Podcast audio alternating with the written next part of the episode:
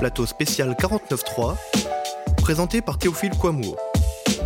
49.3, l'Assemblée piétinée, place à la rue, avec Julien Terry, Daniel Obono, Stéphane Peu et Jérôme Rodriguez. Bienvenue sur le plateau de la Web TV Le Média. Nous sommes ensemble pour une émission directe. J'ai l'impression qu'il y a encore la musique de fond.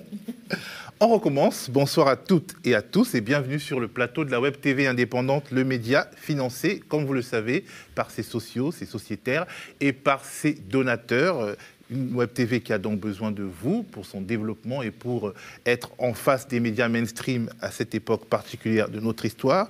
Nous sommes ensemble pour une émission directe qui reviendra sur la bataille de la réforme des retraites sur le front parlementaire.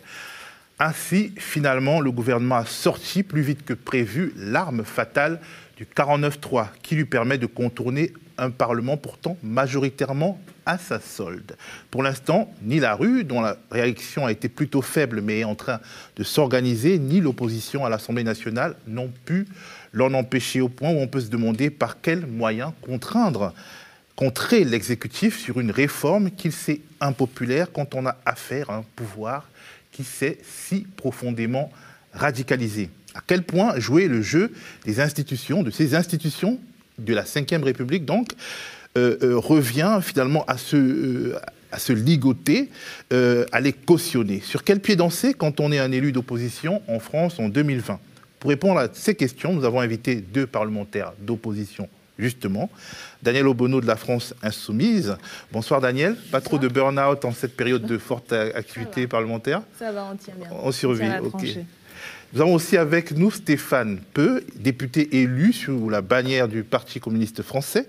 Même question, pas trop fatigué, euh, on regarde euh, les cernes. Euh. Ça va, je suis un peu plus vieux que Daniel, donc ça, tire un peu plus peut-être. Et donc finalement, on pourrait se demander si vous n'êtes pas soulagé de cet épilogue violent, mais on, en discutera. Alors nous avons souhaité inviter le gilet jaune Jérôme Rodriguez parce que nous nous sommes curieux de son point de vue d'acteur non institutionnel sur la séquence qui se déroule actuellement.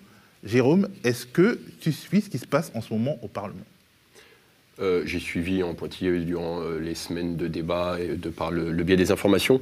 Par contre, j'étais en direct euh, au moment où on a vu apparaître Edouard Philippe pour annoncer. J'avais, sur ce jour-là, j'ai bugué sur les chaînes mainstream. Ça m'arrive de temps en temps.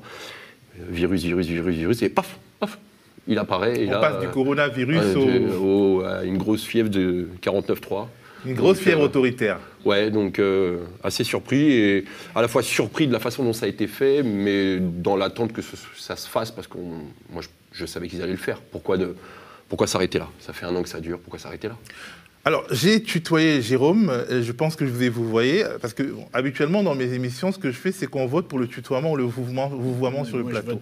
parce qu'il est, hein, parce qu'il n'est pas question de faire semblant de vous voyez des gens qu'on tutoie, et voilà. Donc, euh, on harmonise par le haut vers plus d'égalité, on se tutoie euh, tous. Donc, Pourquoi pas citoyen, citoyen quoi citoyen On peut aussi le faire, euh, selon notre guise, mais ça c'est optionnel. Alors, on vote pour le tutoiement. Ok. À juger vendu. Alors, nous avons aussi euh, notre bien-aimé Julien Terry, notre, qui est le président de l'entreprise de presse et médias, mais qui est surtout un historien. Alors Julien, tu es un historien, tu as travaillé sur la représentation politique en Occident, du Moyen Âge à nos jours, et on s'est dit, pour le recul historique, c'est vraiment toi ou personne d'autre. Ben, ça fait un gros, gros recul, ouais. Mais euh, tu sais, je reprenais euh, un article de Jean-Paul Sartre en 1958, quand la Constitution a été imposée par un coup d'État, on l'oublie euh, souvent, mais un coup d'État en bonne et due forme, qui ne, s'est pas traduit par des effusions de sang, tout simplement parce que la classe politique de la 4ème République qui était au pouvoir a cédé. Elle a préféré céder au chantage des militaires, mais il faut rappeler quand même que le 13 mai 58, les militaires prennent le pouvoir à Alger et exigent que le Premier ministre qui vient d'être nommé, le président du Conseil qui vient d'être nommé par l'Assemblée, Fimelin se démette et il demande De Gaulle à la place et, il demande, et De Gaulle demande les pleins pouvoirs. Euh, donc c'est un moment euh, euh, de coup d'État, en fait, hein, de changement de régime. Et Sartre, à cette époque, dit eh bien, ce régime gaulliste sentira jusqu'à la fin et dans toutes ses manifestations l'arbitraire et la violence dont il est issu. et il dit aussi que ce que demande le général de Gaulle, c'est une monarchie constitutionnelle, c'est-à-dire finalement le règne, dans une large mesure, euh, de, la confiscation représentative. représentation confisquée. Et ça, ça vient de très loin. Et Sartre dit encore, et c'est là que je voulais en venir, euh, la France est adulte depuis 150 ans depuis plus de 150 ans. Et il fait référence, en fait, évidemment, à la Révolution française. Alors on a souvent l'illusion qu'il n'y avait pas de représentation avant euh, la Révolution française, en tout cas elle ne se présentait pas dans les mêmes termes. En réalité, elle existait, on pensait qu'il fallait que les gouvernants soient représentatifs des gouvernés. On ne pensait pas dans les mêmes termes qu'aujourd'hui, pas en termes nécessairement démocratiques, mais le souci de représentativité des institutions, il a toujours été là. Le moins qu'on puisse dire, c'est qu'aujourd'hui, me semble-t-il, on a des gens au pouvoir qui représentent peu de monde, qui sont peu représentatifs. Ah, ça c'est sûr. On a failli euh, intituler cette émission Le coup d'État permanent en référence euh, à François Mitterrand et à son fameux livre sur lequel il s'est assis d'ailleurs. Contre la Ve République aussi. Oui, contre la Ve République, euh, sur son caractère autoritaire. Je vais m'amuser à vous donner les noms d'émissions qu'on a recalées, les titres d'émissions qu'on a recalées. On a pensé à 49.3 la démocratie à l'agonie, on s'est dit que c'était vrai, mais que c'était pas assez fort. En tout cas, ça nous ressemblait pas aux médias parce que nous, on a l'habitude d'y aller à la sulfateuse. Alors, on a pensé à 49.3, le piège de la légalité, en se disant qu'on arrivait à un moment où le formalisme des lois condamnait à l'impuissance tout combat contre les choix illégitimes de l'exécutif. Parce que là, les choix sont illégitimes. Encore euh, aujourd'hui ou hier, euh, un sondage est tombé, 60% des Français au moins sont contre la réforme des retraites, plus de 72%, je crois, sont euh, euh, inquiets pour leur retraite et ces inquiétudes, cette désapprobation, ben, en fait, on, la jette à la poubelle. On a pensé aussi au très provocateur, faut-il brûler l'Assemblée nationale? Mais on s'est dit qu'on avait déjà assez de problèmes comme ça, notamment avec YouTube qui s'amuse à, à, censurer les éditos de Denis Robert de manière quasi systématique. Donc on a choisi un titre un peu plus sage, 49.3, l'Assemblée piétinée, place à la rue. Est-ce que c'est un bon résumé, Daniel, ou euh, tu penses qu'il y a encore quelque chose à faire euh, de l'autre côté? Ah ben moi, je pense qu'il y a toujours quelque chose à faire. Et puis, c'est pour ça que nous, on a été élus et on compte bien euh, continuer à mener la bataille. En fait, je pense que cette décision du 49.3, même si elle planait depuis plusieurs semaines, montre quand même l'échec de la majorité. Parce que ce qu'on a réussi à faire, c'est dérouler tous les arguments les interpeller sur euh, les flous, sur euh, les inexactitudes, et à chaque fois, en fait, ils se prenaient les pieds dans euh, leur propre turpitude, parce qu'on quand on interpellait en commission sur euh, le fameux revenu d'activité qu'ils ont sorti du chapeau et que même l'INSEE disait euh, en fait ça n'existe pas et, euh, on apprend en même temps que tout le monde qu'on est censé le, fabriquer sur la question des retraites des agriculteurs et agricultrices ou les annonces de Macron d'un côté et puis la réalité de ce qu'il y a dans le texte et de ce, ce sur quoi ils reviennent. Enfin, je pense que en vérité, ils ont été mis en échec par euh, la grève de zèle qu'on a menée euh, à l'Assemblée et euh, ça ne pouvait se conclure que par ou le retrait ou le 49-3 et je pense que ce 49-3 c'est plus un, aveu d'échec et de faiblesse qu'autre chose. Et puis après, ah, c'est vrai que c'est aussi... Un titre de l'émission possible, c'est aussi l'aveu de faiblesse. Alors, mais donc quelque part, selon toi, le 49-3, c'est l'arme de tricherie d'un mauvais élève qui ne veut pas que tout le monde se rende compte qu'il maîtrise mal ses leçons. Bah oui, en tout cas, qu'ils maîtrisent mal l'exercice. Clairement, et puis en plus, ils, ont fait ça, alors bien sûr en loose day, euh, au milieu de euh, toute l'agitation médiatique autour de l'alerte sanitaire, et juste au moment où on allait entamer euh, les, articles qui parlaient de la fameuse valeur du point et on rentrait dans le dur. Donc il y a bien aussi la volonté de s'éviter la déconfiture en direct, comme, comme ça avait été déjà le cas sur plusieurs points du texte. En fait, en réalité, comme ils gouvernent aussi avec les, instituts d'opinion, peut-être qu'ils se sont rendus compte que cette discussion parlementaire euh, euh, contribue à inquiéter parce qu'en fait, mm. euh, la dégradation en fait, de la perception de cette réforme des retraites continuait alors que les députés parlaient à l'Assemblée nationale. Stéphane, est-ce que tu penses que quelque part, c'est aussi un désir d'enlever une tribune à l'opposition qui a, qui a mené au 49-3 Indéniablement, mais nous, on est très frustrés euh, de ce 49-3 parce qu'à chaque fois, chaque jour qui passait, euh, faisait grossir les opposants à la réforme dans le pays. Alors, il n'y a pas eu que le débat parlementaire. Hein. Il y a eu avant tout les mobilisations sociales qui ont précédé depuis le 5 décembre et avant. Mais depuis que on a bien vu que plus on avançait, plus le gouvernement a essayé de ne pas expliquer la loi, parce qu'en fait, euh, je pense que la vraie source du 49.3, c'est l'impossibilité pour le gouvernement de dire réellement son intention. C'est pour ça qu'il y avait autant d'ordonnances, c'est pour ça qu'ils ont fait euh, le choix de faire rentrer cette loi dans le débat au Parlement sans même que la conférence de financement avec les, les syndicats soit achevée. C'est-à-dire qu'avec beaucoup, beaucoup de zones d'ombre, et, là où nous avons fait œuvre utile, il me semble, entre autres, c'est ce que vient de dire Daniel, c'est qu'on les a pilonnés pour essayer de les démasquer. Alors on a réussi en partie. Par exemple, quand ils ont sorti ce fameux index, on ne va pas forcément rentrer dans la technique, mais quand on leur a dit, mais euh, les gens, ils ont des questions euh, basiques, hein. ils veulent savoir au moins deux choses. C'est à quel âge ils partiront à la retraite? Voilà, et euh, avec quel mode de calcul de leur retraite. Donc, ils nous Pas des questions très compliquées. c'est bah, c'est des questions que tous les Français se posent. euh, voilà. et, et donc, euh, à ces deux questions simples, il y en avait beaucoup d'autres, mais à ces deux questions simples et essentielles que se pose tout le monde, ils étaient dans la capacité de répondre. L'âge, bah, c'est l'âge d'équilibre, mais on ne sait pas lequel. Bon, ce qui est plutôt source de- de- de- d'in- d'inquiétude pour les Français. Et euh, à quel montant de retraite par rapport au salaire existant Impossible de le dire, ce sera sur toute la carrière, sur la base de points, dont la valeur du point, on ne le connaît pas. Et ils nous ont sorti, à force de les pilonner, on leur a dit, mais ce sera un point basé sur l'inflation, sur les salaires. Non, mais ce sera un indice. Ils nous ont inventé un indice que même l'INSEE ne connaissait pas. Euh, Enfin bon. Donc, si vous voulez, on a quand même réussi par le débat, sans rentrer dans le détail, à les démasquer et à, à montrer, non pas le fait qu'ils ne savaient pas, ils savent où ils vont. Ils, ne peuvent pas l'avouer. mais c'est inavouable. Euh, et donc le, le but, c'est d'aller très très vite par le vote d'une loi qui, comme l'a rappelé quand même le Conseil d'État dans son avis, est une loi, parce que des réformes des retraites, il y en a eu beaucoup. Il y en a deux ou trois par, tous les, par décennie depuis euh, 30 ans à peu près. Mais cette réforme-là, elle est, elle est particulière en ce sens que, contrairement aux autres réformes, qui étaient souvent très mauvaises d'ailleurs, mais contrairement aux autres réformes, elle remet en cause le système même du- du- du- qui fait le contrat social en France et qui a été mis en place en 1945 par un gouvernement d'union nationale et, et qui allait des communistes aux gaullistes. Et, et le Conseil d'État. consensus Et, en cause, et le Conseil d'État leur a fait remarquer, leur dit mais vous- rendez-vous compte, c'est une loi qui remet en cause des, des 75 ans de système qui est un pilier du contrat social en France. Vous le remettez en cause pour des décennies à venir et vous voulez faire ça au coin du bois en quelques semaines sans véritable débat sur vos intentions. Et, et on sait quelles sont les intentions? Les intentions, c'est progressivement d'orienter les Français, parce qu'ils seront inquiets de leur future retraite, parce qu'ils n'auront pas de visibilité, à aller, pour ceux qui le peuvent, vers la capitalisation.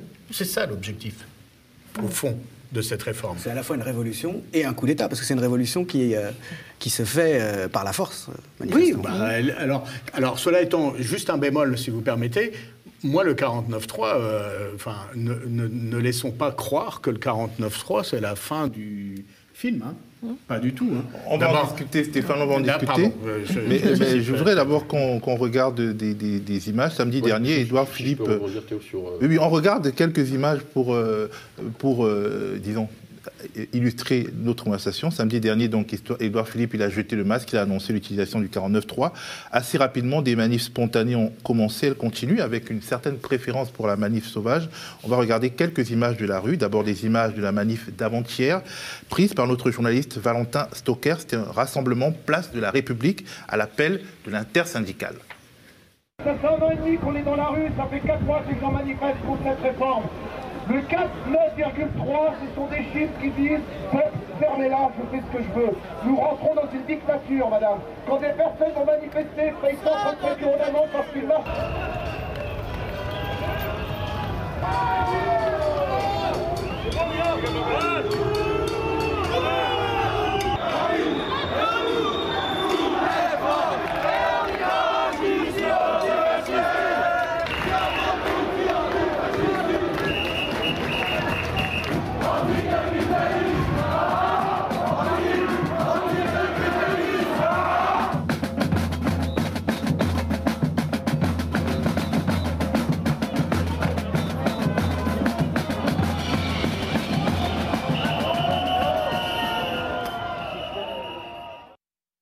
Avant-hier, euh, euh, pour euh, finir avec ces illustrations du mouvement de la rue, on va regarder si ils sont prêts en régie des images d'hier, une manif qui visait l'Assemblée nationale et qui s'est terminée en manif sauvage pas loin. Est-ce qu'on peut les voir ces images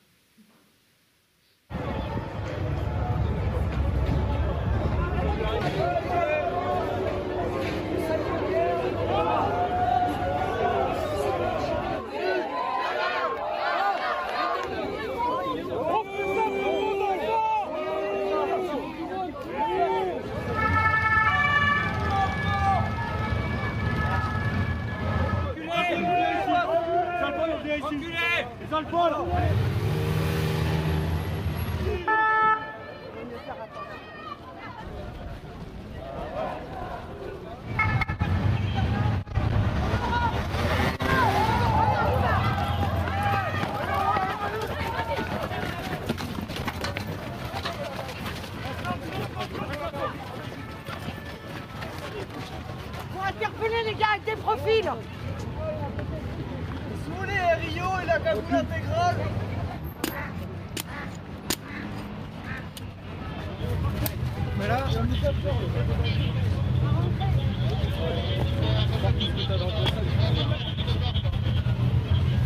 Les gars, collègues, gardez-le, lui, gardez-le. Une pièce d'identité, c'est vous le spectacle. Elle est par terre On l'a donné, s'il vous plaît. Bah prenez-la, elle est par terre. On l'a donné, s'il vous plaît. Tu restes pas ici.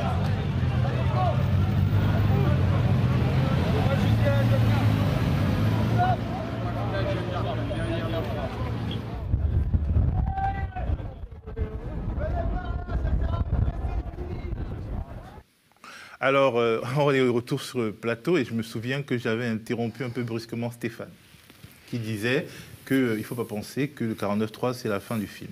Oui, oui, non, tout à fait, puisque euh, euh, la messe n'est pas dite, si je peux me permettre cette expression euh, sur, euh, sur le média, mais euh, on va, euh, la loi va aller au Sénat, euh, elle va revenir à l'Assemblée, euh, il va y avoir de nouveau euh, un débat. Euh, plus compliqué de faire le 49-3 une deuxième fois, c'est possible juridiquement, mais c'est un peu plus compliqué euh, politiquement. Et puis, entre-temps, il va y avoir des élections municipales. Et un résultat, euh, bon, si Édouard Philippe, que tout le monde disait gagnant au premier tour au Havre, et qui euh, se retrouve aujourd'hui euh, avec un sondage qui le donne à 42%, alors qu'il n'y a même pas de liste de droite en face de lui, et qui perd euh, des plumes, et bon, euh, j'espère, on, a une liste commune euh, à- au Havre de la France Insoumise, du Parti communiste et de beaucoup d'autres derrière Jean-Paul Lecoq. de reportage là-bas. Ouais, ouais. Non, mais si vous voulez, voilà, tout ça pour dire que entre les mobilisations sociales, euh, parce que bon, peut-être que la mobilisation a été faible euh, mardi euh, au moment du 49-3, mais enfin quand même, le mouvement social depuis le 5 décembre, c'est le plus long mouvement social que notre pays ait connu depuis 68. Donc euh, c'est quand même pas rien, même si euh, il y, a, eu euh, il y a eu des grèves, il y a eu des grèves extrêmement longues dans, dans les dans un certain nombre de corporations. Et ce midi, au parquet, au parquet, au tribunal de grande instance de Bobigny, il y avait encore des centaines d'avocats du barreau de Bobigny qui étaient mobilisés et qui restent mobilisés. Il y a des professions qui rentrent dans, dans le mouvement. En fait, ils se sont mis toutes les corporations à dos, y compris les corporations qui étaient leur électorat, on va dire, ce qui En était fait, le cas des avocats, par exemple. J'aimerais que, que- que Jérôme réagisse sur, sur, euh, un constat que tu, tu as fait, Stéphane, sur la réaction qui a été plutôt faible en fait à l'annonce du 49.3. Euh, on, on- on a pu penser que ça, ça pouvait être euh, une, ré- une- une réaction spontanée plus forte et on se demande pourquoi. Est-ce que c'est le coronavirus? Est-ce que c'est la lassitude qui fait qu'il y a un, un petit retard à l'allumage, Jérôme, selon toi qui La, est la lassitude, je pense pas. Parce que je suis tous les jours dans la rue, j'ai toujours des contacts avec euh, des, milliers d'opposants politiques aujourd'hui, on peut dire très clairement, et euh, la motivation est toujours là, mais il y a quand même un, un règne de la peur. hein, quand tu arrives devant l'Assemblée, qui est normalement le théâtre de la démocratie en France aujourd'hui, et qui permettrait à n'importe qui de pouvoir s'y rendre, eh ben, le seul 49.3 que tu as, c'est euh, des policiers qui t'accueillent. Donc forcément, euh, c'est très compliqué. Je le répète aujourd'hui, moi je suis le visage, enfin je suis l'homme à deux visages. Je suis le visage de la peur pour certains qui vont se dire Attends, mais t'as vu ce qui lui est arrivé, je vais pas en manif. Et euh, le visage du courage Ah bah attends, lui il y va, moi j'y vais. Donc tu vois, il faut faire aussi la part des choses. Mais quoi qu'il arrive, la braise est là et elle couve. Ensuite, ça peut s'expliquer 60 jours de grève. C'est pas rien. Moi, j'ai Beaucoup de des, co- fatigue. moi, j'ai des, co- j'ai des copains, ils tirent la langue. hein. Euh, deux mois sans salaire, euh, ça fait très mal. hein. Je les entends, je les comprends. Euh, beaucoup de gilets jaunes aujourd'hui vivent aussi très mal de la situation et, et c'est très compliqué. Maintenant, au sujet des retraites, pour reprendre un petit peu ce que disait Stéphane, c'est que aujourd'hui, concrètement, hormis tout ce qui est la partie historique des acquis sociaux qu'on a pu avoir après- d'après-guerre, c'est que les Français aujourd'hui ont pris conscience que le seul et dernier espoir de leur vie de travailleur, c'était d'espérer à 60 ans de pouvoir se reposer après avoir donné leur sueur, leur sang à la France, à faire en sorte que la France soit redorée à l'échelle internationale de par leur métier, leur savoir-faire, de pouvoir se reposer derrière, profiter de leur famille, aider leur famille, profiter des petits-enfants. Et tout ça, c'est terminé. Aujourd'hui, c'est terminé pour les trois quarts de la population française. Parce que tu vois que tu as de plus en plus de riches, plus en plus de pauvres. Donc à un moment donné, ces pauvres-là n'auront rien. Au final, on en parlait avant, avant l'émission, on régresse. On retourne à la mine. J'ai fait un live euh, quand euh, Édouard Philippe a, fini de parler, j'ai dit aux gens, allez voir Germinal. On y retourne. Très clairement. Et je pense que cette inquiétude-là, c'est elle qui fait que les sondages montrent que les Français sont apeurés, mais cette peur, le gouvernement l'utilise parce que quand même, c'était lors euh, d'un conseil de ministres extraordinaire qui devait euh, parler coronavirus que euh, le Premier ministre annonce le 49-3. mais C'est une sorte d'aubaine quelque part. Est-ce que la rue est quand même sensible aux mouvements de masse qui peuvent créer une sorte de dissémination de l'épidémie? Je suis sérieux. hein. Moi- j'ai- du mal aujourd'hui, si tu veux, sur, je le dis souvent et je vais choquer encore une fois, sur ce système institutionnel qui est, sont les mouvements sociaux aujourd'hui, les mouvements de grève. Parce que tu t'aperçois, et c'est pas, pas méchant, mais c'est un constat, que c'est plus porteur, c'est plus décisionnaire. Tu prends 95, tu as un million de personnes dans la rue, on n'en parle plus, la jupette, au revoir. Tu prends le CPE, tu as un million de personnes, hop, dans la rue. Aujourd'hui, que tu sois 500 000 ou 1 million, on n'est plus audible. Alors, c'est plus une finalité. On en a l'utilité des manifestations. Moi, je parle du, du schéma manif, piquet de grève et AG. On en a besoin. Surtout les manifs, ça nous permet de nous rencontrer, de débattre, de rencontrer des idées, de, pouvoir échanger. Mais force est de constater que ça ne fonctionne plus. Il n'y a plus de finalité à tout ça. Il faut passer par d'autres méthodologies d'action, les manifs sauvages. D'accord? On les déclare, ils veulent pas, on part en manif sauvage. Euh, les, les points d'action chauds, moi je sais où rencontrer euh, Stéphane, on, s'est déjà vu en face de l'Assemblée, je connais leur petite sortie euh, précisément parce qu'il y a la grande entrée, mais c'est Ah, pas là, par là qu'ils la grande peur. Hein. Non, C'est mais- les députés macronistes. Non mais, Jérôme oui, Rodriguez, mais- c'est par où on suit. mais voilà, mais bon, moi je me, je me pointe là-bas, je finis en garde à vue. hein. Mais j'y vais pour rencontrer des députés. L'autre jour, j'ai rencontré la salle, on a, été invectivé par euh, Le Pen, tu vois, on sait où ils passent. Donc, de pouvoir mener des actions comme ça, où là, aller où on ne nous attend pas, tu vois, je prends l'exemple, euh, allez, les trains ne roulent pas.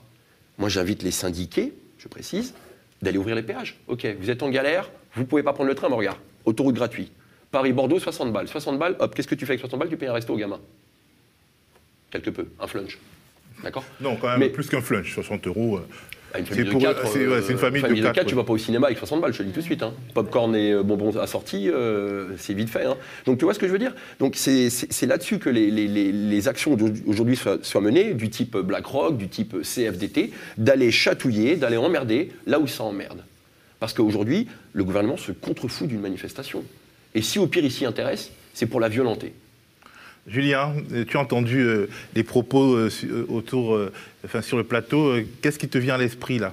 Bah, plein de choses. Il y a, plein de choses à dire. D'abord, on a le sentiment, en écoutant ce que, tu as dit, pardon, qu'en définitive, les municipales vont servir un peu, enfin, pourraient être instrumentalisées comme référendum anti-49.3 et surtout anti-loi des retraites. C'est-à-dire que la sanction, le calendrier est tel qu'il peut y avoir une sanction qui affaiblit encore plus le, le gouvernement. Après, si on est procédurier, comme le bloc bourgeois maintenant adore l'être, si on s'en tient à la légalité sans se soucier en aucune manière de la légitimité, et c'est la caractéristique de l'extrême centre de- depuis Napoléon, euh, euh, une disjonction, un écartement de plus en plus large entre légalité et légitimité, et du coup brutalité policière, parce que dans ces cas-là, c'est la seule solution. Donc le gouvernement s'en tape. Quoi qu'il arrive, tant qu'ils ont euh, les institutions, la légalité et puis la police pour eux, et même éventuellement euh, s'il faut s'asseoir sur la légalité, par exemple, quand on doit, euh, quand un tribunal ordonne que le rapport de l'IGPN sur les blessures infligées à Jérôme soit, lui soit communiqué, bah, le ministre dit non. Il dit bah non. Ouais, L'exécutif refuse. La, de la légalité, euh, on s'assied dessus. Certes, Si, mais si bon. je peux me permettre, j'ai j'ai dit trois choses. hein. J'ai Ouais. dit, dit la messe n'est pas finie Non. parce qu'il va y avoir euh, le Sénat, les municipales, les mobilisations sociales et le retour à l'Assemblée. C'est-à-dire que je mets bien tout sur un pied d'égalité. Je ne dis pas que c'est les municipales qui va nous sauver euh, de la Non, réforme des Tu disais quand hein. même, si, si Édouard Philippe se prend une gamelle au Havre, c'est quand même euh, un camouflet monumental. C'est-à-dire que c'est le Ouais. Premier ministre, normalement il démissionne d'ailleurs, enfin, Ouais. dans la tradition, mais il s'en fout. de la tradition n'existe plus. rien On les est sorti oblige légalement. Je, je Là pense que quand même, euh, on est face à un pouvoir qui est extrêmement affaibli. Parce que c'est vrai qu'il il sort le 49.3 et c'est euh, l'argument massu, mais euh, il est affaibli notamment parce qu'il y a eu les grèves, et, je pense que ça, euh, les, deux mois, les cheminots euh, dans les transports, etc., qui ont tenu, euh, si on est, aujourd'hui dans la situation qui nous a permis de mener la grève de zèle, etc., c'est parce que les cheminots ont tenu la fin de l'année, tout le monde pensait que ça tiendrait pas, etc. Donc je pense que ces modes-là ont une utilité, ont toujours une utilité et sont extrêmement importants. Je pense que aujourd'hui, y compris les manifestations, je crois que ça a aussi participé à la délégitimation du pouvoir parce qu'il y a répondu par la violence. Enfin, elle n'était pas faite pour ça, mais la, la violence de la répression euh, a, par- a- à les mettre euh, beaucoup euh, à l'amende quand Elle est même. désapprouvée Donc, par tout le monde. Voilà, et donc, je, pense, je pense que ça, alors c'est pas juste celle-là, c'est depuis un an et demi, etc. Mais il y a eu une accumulation comme ça qui a fait que les modes d'action qui se sont euh, développés depuis, euh, depuis un an et demi, mais après on pourrait revenir sur toute l'histoire des mouvements sociaux. En vrai, on- n'inventera jamais rien, on réinvente, on, re- on reprend des modes d'action euh, qui, qui ont toujours existé. C'est juste qu'on a une image de la tradition du mouvement et les manifs parisiennes, Répu, Bastille, Nation, mais en vrai, toutes, les, toutes les formes de, sabotage, de, euh, et d'auto-organisation un peu de, de la mobilisation ont toujours existé. Et c'est vrai qu'on re- dans ce, dans ce mode-là. Et moi, je voudrais insister vraiment sur le fait qu'on est face à un pouvoir affaibli, délégitimé. Quand vous évoquiez la question de tu- la gestion de... Euh, en Quand fait, la tu- tradition veut aussi que chaque fois qu'on vous vend, on met un peu d'argent dans la caisse euh, des grèves. je mettrais Collectons le collectons. euh, Mais, voilà. euh, mais Avec quand, un cas.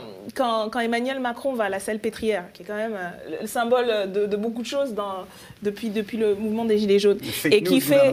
Voilà, monumental. Et, et quand il, il- il fait son, son laïus, c'est qu'il y a quand même un, un neurologue qui le reprend en disant.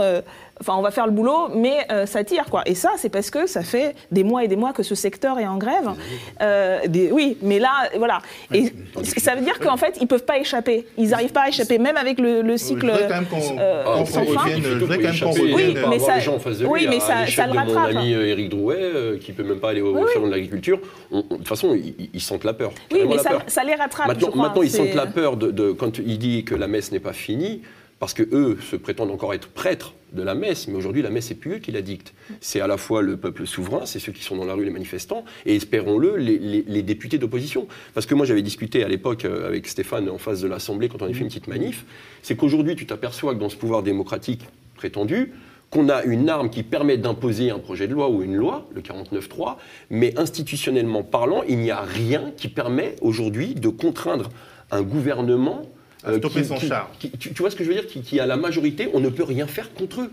Aussi mauvais qu'ils puissent Oui, être, mais- aussi incompétents, aussi violents qu'ils puissent être, qu'on n'ait aucun levier, et c'était la question que j'avais posée à Stéphane, Oui, oui. d'avoir aucun levier pour, pour dégager des gens comme ça, parce que eux, ils arrivent à imposer leur... Alors, Jérôme, Jérôme, c'est Moi, comme moi, je- si, en en tant que fait, citoyen de base, je comprends pas. Jérôme, j'ai l'impression que. Jérôme a euh, vu le conducteur parce qu'en fait, il m'offre une belle transition pour revenir sur l'Assemblée nationale.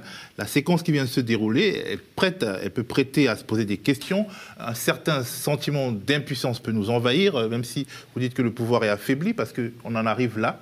Pas de moyens institutionnels pour euh, euh, faire reculer un pouvoir sur une question où il est complètement minoritaire dans l'opinion, comme si le piège de la Ve République, on y revient Julien, se refermait sur les élus, sur vous, euh, y compris ceux qui essayent vraiment de représenter le peuple. Je voudrais que pour lancer cette partie, on regarde un petit magnéto qui illustre bien ce malaise. Qu'est-ce qu'on fait ici? Oui. Qu'est-ce qu'on fait ici? L'absurdité de ce Parlement, vous semblez la découvrir maintenant, monsieur le rapporteur. Mais moi, je la vis depuis trois ans maintenant. Le, constitutionnaliste Jean-Claude Colliard dit ceci. Il est devenu faux de dire que le Parlement fait la loi. Aujourd'hui, les cabinets préparent les projets. Il serait donc plus juste d'affirmer que désormais le Parlement vote la loi et tout ce qu'on fait en ce moment, nous dit-il, c'est le temps de l'habillage démocratique. Qu'est-ce que c'est? C'est que il y a une décision technique qui est prise et qu'est-ce qu'il faut derrière? Il faut lui donner une sanction politique un habillage démocratique et c'est le temps du Parlement. Et c'est le temps où on doit faire semblant qu'en effet, ici, nos amendements ont des chances de passer. Tout le monde le sait. À droite, ils le savent pour la, que, qu'ils n'ont aucune chance que ça passe. À la France insoumise, on sait que ça n'a aucune chance que ça passe. Au Parti communiste, on sait que ça n'a aucune chance que ça passe parce que ainsi le veut le fonctionnement de la Ve République. Ainsi le veut le fonctionnement d'un hémicycle où il y a une majorité pléthorique et automatique. Et donc, en effet, qu'est-ce qui reste donc à faire? Ça se voit y compris sur le, ce projet de retraite. Ce projet de retraite. Monsieur Ruffin. L'image, elle est ravageuse. Daniel, c'est ton collègue, vous êtes dans le même groupe parlementaire. C'est pour ça qu'au euh, début de l'émission, je t'ai demandé est-ce que tu es en burn-out Parce qu'il il a l'air vraiment là, euh, euh, François Ruffin, qui est un journaliste qui, en fait, finalement, est un peu le reporter de l'Assemblée nationale il a, et qui, en fait, a infiltré l'Assemblée pour une enquête de 5 ans, semble là, fatigué, impuissant. Or, toi, de ton côté, tu dis non, quand même, donc toi, tu es un peu le verre à moitié plein Non, non, mais euh, je pense qu'on est, euh, on, a quand même euh, tenu la tranchée pendant plusieurs heures et en, ne lâchant rien sur le fond, donc ça se ressent aussi. Après, moi, ce que j'entends dans ce que dit François, c'est de, de, la colère et de la dénonciation de l'impasse, effectivement, d'une institution parlementaire où les, les députés sont, se soumettent eux-mêmes, en fait, à un exécutif tout-puissant. Et c'est vrai que là, on arrive, la Macronie en soi, c'est déjà une caricature des pires traits de la Ve République. Et il, tire vraiment, vraiment, vraiment sur euh, ce qui reste de corde là-dessus. Et, c'est l'expression de ça, on l'a eu euh, à d'autres moments dans, ce mandat. Euh, et, ça, et, ça, et ça impacte, y compris ceux de la majorité, parce que vous en avez, alors ça fait pas la, une, mais il y en a plusieurs là qui se sont, sont, sont, partis parce qu'ils n'en pouvaient plus sur le fonctionnement. Donc, enfin, ça, je pense que, je sais pas pour toi, mais moi, j'avais, j'avais pas d'illusion en venant en, en étant euh, député, en arrivant, que euh, on allait le retourner. De toute façon, euh, les chiffres sont là, ils sont 300, on est une trentaine, on se fait plier à chaque fois. La question, c'est comment est-ce que on, met, on mène la bataille, y compris dans l'institution, et on participe à les affaiblir aussi là. C'est voilà, comment on se fait l'écho des luttes là-dedans, on les laisse pas entre eux, on, perce la bulle à chaque fois, et c'est la conjonction. Moi, je crois que le rapport de force, il se joue ailleurs, il se joue dans la rue, dans les mobilisations, dans, y compris au sein de la classe dirigeante, parce que voilà, ce qui les a affaiblis aussi, c'est qu'ils perdent, ils, puissent perdre des pans de, euh, des patrons, etc. Donc c'est la combinaison de tout ça. Donc voilà, moi je ne suis pas en train de dire euh, si si l'institution va changer les choses. je dis que voilà, il y a une colère que représente euh, François qu'on a tous exprimé à un moment donné. même même Stéphane qui a l'air calme comme ça. Il y a des moments dans, dans l'hémicycle où, ça bouillonne. Mais il faut ça en fait. Il faut ça parce que sinon en fait on les laisse entre eux et puis la machine continue. Nous on est grains de sable et je pense qu'il euh, faut continuer à être des grains de sable. Jérôme, je vois que tu as envie de parler, mais j'aimerais quand même faire parler Stéphane, parce que euh, finalement, euh, on a l'impression que vous, votre puissance, c'est la puissance des trolls. C'est-à-dire, vous pouvez troller le système, vous pouvez, mais vous pouvez pas, vous, vous pouvez faire de l'activisme parlementaire, mais ça peut pas aller plus loin. Non, parce que si vous voulez, d'abord. Il faut bien avoir à l'esprit pourquoi on en est là. C'est que, d'abord, je pense que cette majorité, elle est atypique par rapport à toutes les majorités qu'on a connues jusqu'à présent. On a connu des majorités de droite, des majorités de gauche libérales, les politiques étaient voisines. Mais là, c'est autre chose. Là, on a affaire d'abord à un président de la République qui dit lui-même qu'il a été élu par effraction, qu'il a fait un hold-up démocratique au moment de l'élection présidentielle en 2017. En fait, cet Emmanuel Macron, il a été euh, utilisé, j'ai envie de dire, par euh, les grandes puissances financières, par le, capital au sens euh, le plus classique du terme, comme étant dans une phase où la gauche social-libérale était épuisée de cinq ans de Hollande, que la droite n'était pas en situation, et, et ils ont considéré que de toute façon, et la droite libérale avec Sarkozy et la, la gauche libérale avec François Hollande, La ne gauche réf- libérale et autoritaire avec François euh, Hollande. ne- ouais, mais ça va avec, ne réformait pas le pays aussi vite. Enfin, réformer, euh, tout ça, je mets les guillemets, vous- je vous laisse mettre les guillemets, mais le- ne réformait pas le pays aussi vite que les libéraux et les détenteurs de capitaux souhaitaient. Et que la conversion de la France, qui est un vieux pays avec des vieilles résistances en son sein, y compris dans ses institutions et dans son contrat social, que la conversion de la France au libéralisme anglo-saxon et à la mondialisation financière était trop lente. Trop lente que le code du travail, que le droit de grève, que les retraites par répartition, que la sécurité sociale, que la santé publique, que tout, tout, tout ce que l'on connaît, qui fait la France et qui a été construit, n'était pas suffisamment mis au pas de ce que la mondialisation financière exige. Et donc Emmanuel Macron n'est que l'instrument de ça. C'est c'est pas Emmanuel Macron qui a fait un hold-up en 2017. C'est les, les- les puissances d'argent qui l'ont utilisé, profitant des failles des uns et des autres, hein, je, je l'accorde, qui l'ont utilisé pour euh, mettre ce pays euh, euh, aux normes anglo-saxonnes de manière accélérée. Et je vous, le- dis, je, vous le dis, euh, c'est un vous collectif, hein, donc je ne mettrai pas euh, un euro dans la gamelle, mais je te le dis, si dans un an, ces mêmes, ce même euh, capital financier considère que Macron est épuisé, ils le jetteront. Ils sortiront quelqu'un d'autre du chapeau. Ils le jetteront. Mais il faut qu'ils aient Donc, quelqu'un d'autre. euh, et donc- et donc- ça dépend aussi de ce qu'ils ont à disposition. Euh, Ça, abs- ça dépend de, de ce qu'ils ont à disposition. Marine- non, mais je, reste que Marine Le Pen, c'est- ils Marine Le Pen. Mais Oui, euh, voilà. Mais euh, voilà. Alors après, après, bon, on va sans doute progresser dans le débat, mais je voulais dire ça parce que, enfin, moi, c'est ma conviction. Et si, si on, on, on- on comprend pas ça, on ne comprend pas non plus leur fragilité.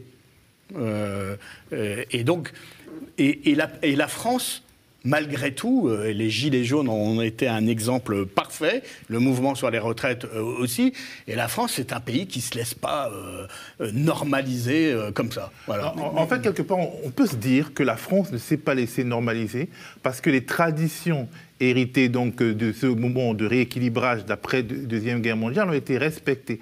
Parce que finalement, euh, la puissance du peuple français ne se trouve pas dans sa constitution, mais dans ses traditions, et qu'il suffit, euh, euh, de, de- de- comment dire, de déchirer euh, euh, ce pacte social, euh, disons euh, non légal, pour euh, euh, engager une sorte de, euh, de- de- de conversion autoritaire et, et néolibérale, en fait, euh, vu que euh, alors, la Ve République de Charles de Gaulle, qui était quasiment anti-américain, était une Ve République autoritaire, et cet autoritarisme patriotique, ou je sais pas, nation- nationalisto, je ne sais pas trop quoi, est, désormais mis au service des puissances d'argent du, du capitalisme international. Julien, j'aimerais que tu nous donnes ton Il y, opinion a, là-dessus. il y a une très forte résistance sociale, capillaire, française à cette volonté de conversion de la société aux formes néolibérales, qui sont marquées essentiellement par la précarité. Quand vous dites euh, les débats ont été interrompus parce qu'on leur montrait en décortiquant les textes qu'en fait, ils ne sont incapables de dire aux Français ce qui les attend.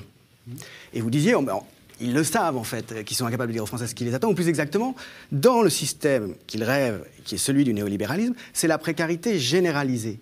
C'est-à-dire que on ne sait pas. Chacun se trouve à la merci. La, grande majorité de la population est à la merci de la précarité. Il y en a aussi toute une partie d'ailleurs qui vit dans la misère ou dans la pauvreté, et qui disparaît des statistiques et qui est invisibilisé. Donc ce modèle-là, euh, il est appliqué par des gens aussi. Je suis d'accord sur le fait que c'est une majorité tout à, fait inédite parce que sa conception du politique est une conception qui est celle du management. Et quand on manage une entreprise, il n'est pas question de démocratie. Euh, il faut que les ordres passent. Donc leur relation au peuple, de même que la relation de Macron et des ministres aux députés, c'est celle de manager. C'est-à-dire qu'on ne va pas expliquer pendant des heures et des heures. C'est comme ça. Euh, alors, tu disais, oui, il y a cette résistance sociale française, mais il y avait aussi des mécanismes institutionnels qui étaient très efficaces, y compris dans cette Ve République euh, si scabreuse au départ et si autoritaire. Ruffin disait, c'est de l'habillage. Finalement, ce que fait cette Assemblée, c'est plus de la législation, elle est plus souveraine, alors qu'elle est censée l'être. hein, euh, dans une démocratie, il y a trois pouvoirs et l'Assemblée législative est souveraine. On fait de l'habillage, disait-il, et il citait d'ailleurs un, un technicien. Ça renvoie à cette idée qu'a lancée un politologue anglais au début des années 2000 de la post-démocratie. Colin Crouch a dit aujourd'hui, Les institutions continuent à fonctionner dans la démocratie libérale, mais en réalité, il n'y a plus d'alternative possible. Les citoyens n'ont plus de choix. Ils peuvent voter pour une certaine nuance ou une certaine autre, mais le projet est le même. hein. C'est en gros la différence entre Hollande et Sarkozy. Ils s'aiment pas. Ok, c'est des affaires de personnes, de culture, de milieux sociaux, mais en gros, c'est le bloc bourgeois. Ils sont à peu près d'accord sur tout. Ils font à peu près la même chose de manière plus ou moins accélérée. Avant la réforme de 2000 de la Constitution, le référendum de septembre 2000 dont tout le monde s'est désintéressé, qui a changé la Constitution, dans lequel il n'y a eu que 30% de participation, et qui a institué le quinquennat, suivi ensuite de l'inversion du calendrier, il n'y a plus de contrôle en cours de mandat d'une majorité. C'est-à-dire que ces gens sont élus Très pour 5 ans, ils peuvent faire n'importe quoi, ils peuvent avoir 99% de la population contre eux, s'ils ont la police, s'ils ont l'armée, s'ils ont la force, ça passe. Et c'est ce qui est en train de se passer en ce moment. En gros, on est des débiles, quoi. On s'est pas rendu compte Avant, en 2000 de au bout de passait. trois ans, il faut le rappeler pour ceux qui sont euh, plus jeunes que nous, avant, tous les trois ans, il y avait, au cours du mandat présidentiel, tous les trois ans, tous les quatre ans, il y avait une élection législative. Et très souvent, ça se terminait par une cohabitation. En 86, le président, c'est Mitterrand, le Premier ministre, c'est Chirac. Euh, en 93, le président, c'est Mitterrand, le Premier ministre, c'est Balladur. Et puis encore, euh, avant, pardon, avec Jospin, oui, non, après, avec Jospin, en 97, Chirac dissout l'Assemblée, et il se retrouve, c'est Jospin. Donc, et la classe politique est divisée. Ces gens, il y a un équilibre des pouvoirs au sein de l'exécutif. Aujourd'hui, cette disparition, c'est un drame total. Oui, mais il y a une autre- énorme il y a erreur une qu'a autre, faite Jospin, à mon avis. Il y a une Bah autre oui, dimension, c'est que la droite et la gauche, euh, on va dire institutionnelle, enfin ou, euh, traditionnelle, oui, euh, ils avaient des capteurs. C'est-à-dire que même quelqu'un comme Sarkozy, très convaincu du libéralisme, à un moment donné, quand il veut aller trop loin, il y a des, des, des- des capteurs, des maires, des présidents d'associations, Ils ont des ils ont, ils ont des, militants politiques, des militants. Et, et donc, ils ont des retours qui leur disent hop, là, il y a une borne que, que l'on ne peut pas franchir sauf à.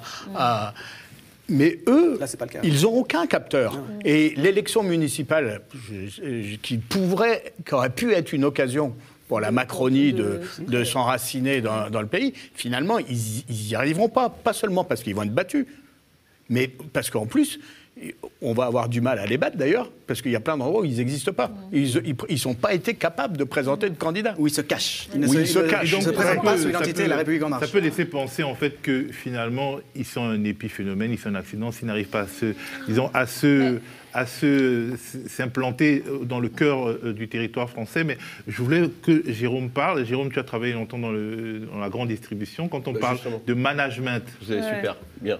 C'est justement ça. Alors moi, j'ai pas les connaissances de monsieur, hein, mais juste sur le non, de sept- Julien.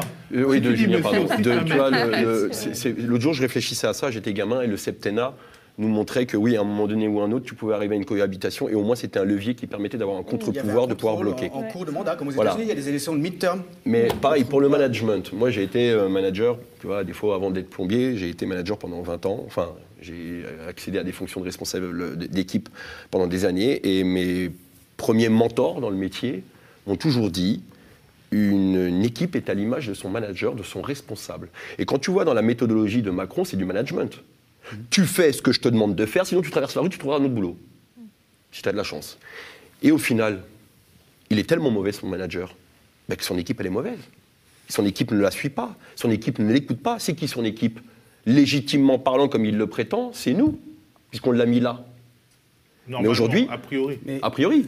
C'est parce que voilà, c'est ça- selon sa légitimité. Mais aujourd'hui, tu t'aperçois que le manager euh, ne sait pas manager et regarde son équipe. Et même sa propre équipe en interne, qui finissent par partir, les quatre qui sont partis cette semaine, ou qu'ils n'arrivent même pas à Ils sont tellement, euh, tu vois, qui votent des lois inhumaines par rapport aux enfants. En fin de compte, le management, euh, il ne sait pas manager. Il ne sait pas manager un pays comme la France. La conception libérale, néolibérale de la démocratie, c'est une conception de démocratie limitée. Il n'y a pas de démocratie dans le libéralisme. Ben, en euh, entreprise, il y a démocratie. aucune- n'as ah, aucune démocratie y a- en y a- oui, mais au- si tu la géopolitique, il y a une démocratie pour les gens qui acceptent le modèle général néolibéral de marchandisation de tous les aspects de la vie. Et qui acceptent qu'il- donc, du coup, qu'il y ait des, gagnants et des perdants et qu'il y ait des égalités très très violentes. Dans ce cadre-là, si tu ne remets pas en cause ça, on, respectera à peu près les libertés publiques et tes droits. Tu pourras voter euh, pour des personnes différentes qui ont des, des- visions légèrement différentes du système. C'est démocrate à la Clinton et euh, de l'autre côté Trump, qui, est un peu, fou. Mais enfin, les conservateurs, euh, entre les liberals américains et les conservateurs américains, tu peux choisir entre les deux. Voilà. Mais c'est une démocratie extrêmement restreinte. Euh, si, euh, on le voit très bien avec euh, ce qui se dit face à Sanders, là, il commence à monter, et du coup, en face, il commence à dire attention, c'est la Corée du Nord, attention, euh, c'est la fin de la démocratie. Ils se mettent à raconter absolument Tout le monde n'importe quoi se met derrière Sanders. Biden pour casser Sanders. Mais enfin, on ne va pas parler de ça aujourd'hui. Mais ça revient, c'est un peu le. le- le- Je voulais quand même qu'on parle limitée de de la- démocratie. de- qu'on revienne à l'impuissance politique de l'opposition et qu'on revienne aux solutions alternatives. Est-ce que, par exemple, on pourrait appeler à une sixième, enfin appeler, vous souhaitez une sixième république et comment faire advenir une sixième république Parce que la cinquième république c'est tellement bien verrouillé, prenant euh, la leçon, les leçons des échecs, enfin des, des républiques précédentes à se survivre à elles-mêmes, elle est tellement bien verrouillée que je ne vois pas euh, au sein de la république quels sont les mécanismes pour passer une sixième en dehors de l'élection même, même présidentielle. jeter un président, il n'y a aucun mécanisme. Bah, tu, tu vois aux États-Unis, si. pour une histoire de fesses, euh, on, va, on va faire une commission, il va pas Clinton à l'époque, je sais plus pour. pour tu vois, ils, sont- ils a- ils arrivent à pouvoir au moins inter- euh, faire inter- interdouver le président sur ses méfaits pour pouvoir le destituer comme ça s'est passé avec Trump. Moi- Pourquoi nous on n'y arrive pas ça? Oui, il y y, a- il y a plusieurs choses. Je voulais revenir, mais ça, je, vais, je vais aussi euh, répondre à ce que, ce que tu disais, mais sur euh, l'idée que euh, ils, ont la, ils ont la police, ils ont l'armée, etc. Moi, je pense qu'en fait, et c'est ça les éléments de la faiblesse, c'est qu'ils ont de moins en moins, justement parce qu'ils ont, ils ont considéré qu'on gouvernait ce pays euh, comme une entreprise. Alors que non, alors que ce qui a été dit, c'est que, y compris la Ve République, aussi au- au- au- autoritaire qu'elle était, elle s'appuyait sur les partis, elle s'appuyait sur corps intermédiaire, j'aime pas trop le, le terme, mais voilà, sur euh, voilà, un- un- une organisation politique territoriale, euh, institutionnelle, qui avait besoin aussi de- de- d'un certain nombre d'équilibres. Et en fait, ils ont, ils, ils ont euh, pas que, parce que d'autres avant l'ont fait, eux, ils accélèrent le mouvement qui technocratise de plus en plus l'appareil d'État et l'affaiblit. Et à l'intérieur de l'appareil d'État, je pense que ce qui s'est passé autour de Benalla, par exemple, ça vient de l'intérieur. Impunité totale. oui, mais ça vient de l'intérieur aussi. Ah Des oui, gens qui- tu veux dire qu'il a été dénoncé par Oui, des gens qui à l'intérieur ne supportaient à- plus. À, euh, l'intérieur. en fait- et, et les, et les effets, y compris Benalla sur la police. Alors, il y a d'autres trucs à dire sur la police, mais je pense qu'il ne faut pas sous-estimer le fait que euh, ce qu'ils ont fait, y compris vis-à-vis de la police, c'est c'est quand même euh, de suivre euh, les, les fractions les plus, les plus extrêmes, parce qu'en fait, ils n'ont plus aucun contrôle sur ça. Enfin, ils ont, ils ont presque plus aucun contrôle. Mais rien ne bascule. il y a Oui, pas de mais ce que je veux bascule, dire, c'est qu'il faut aussi avoir, dans, dans la question de, de l'alternative, il faut aussi euh, pas, pas sous-est- sous-estimer, mais pas surestimer l'adversaire. Et je pense que c'est un régime qui est affaibli. Quand vous avez un corps comme les avocats, effectivement, tu dis, c'est pas, c'est, une majorité sociologiquement ont voté pour Macron et qui se trouve aujourd'hui à faire des actions euh, de, de ouf, à, à- à reprendre le champ des gilets jaunes. Donc ça, ça dit quelque chose, je pense, de la manière dont les éléments, alors les avocats, c'est pas l'appareil d'État, mais ça dit quelque chose de, de l'intérieur même. Ils ont, ils ont scié leur propre Mais branche. ça dit- Et pardon, juste deux- le deuxième point, rapidement. Euh, c'était euh, comment on fait advenir? Moi, je pense qu'en fait, il y a, déjà euh, des, formes aujourd'hui de, la, de, de la sixième, ou en tout cas du processus, nous, ce qu'on ce qu'on défend, de révolution citoyenne euh, qu'il faudrait pour arriver euh, euh, à une sixième république. Parce que le mouvement des Gilets jaunes, il a vu émerger euh, beaucoup de choses au-delà. il y a eu les ronds-points, beaucoup de propositions, mais, mais beaucoup de, formes d'auto-organisation. Mais c'est un travail d'accumulation, je pense, qui, qui se fait. Et puis, on a des opportunités, y compris institutionnelles, liées à les municipales. Et il y a, dans un an et demi, une présidentielle. Enfin, euh, c'est quand même. Le problème, c'est qu'elle est verrouillée La question, c'est comment, comment, dé- comment déverrouiller ça. Mais il y a aujourd'hui, alors euh, c'est contradictoire parce qu'on veut s'en sortir de la présidentialisation, euh, la cinquième. Mais c'est ça euh, le levier. Nous, on est pour une révolution citoyenne, auto-organisationnelle et, et pacifiste et démocratique aussi par les urnes. Donc il y a ces opportunités. Et, je, et je pense que la question, c'est comment on construit les majorités sociales et, et- hein, euh, pour, euh, voilà, pour sortir de, de ce système-là. Mais, je- mais je crois qu'elles sont. Bah, c'est la, Elles la sont question dans- parce que elles se construisent dans les mêmes- luttes, Si en c'est pour prendre les mêmes, parce qu'aujourd'hui, il y a un constat. hein.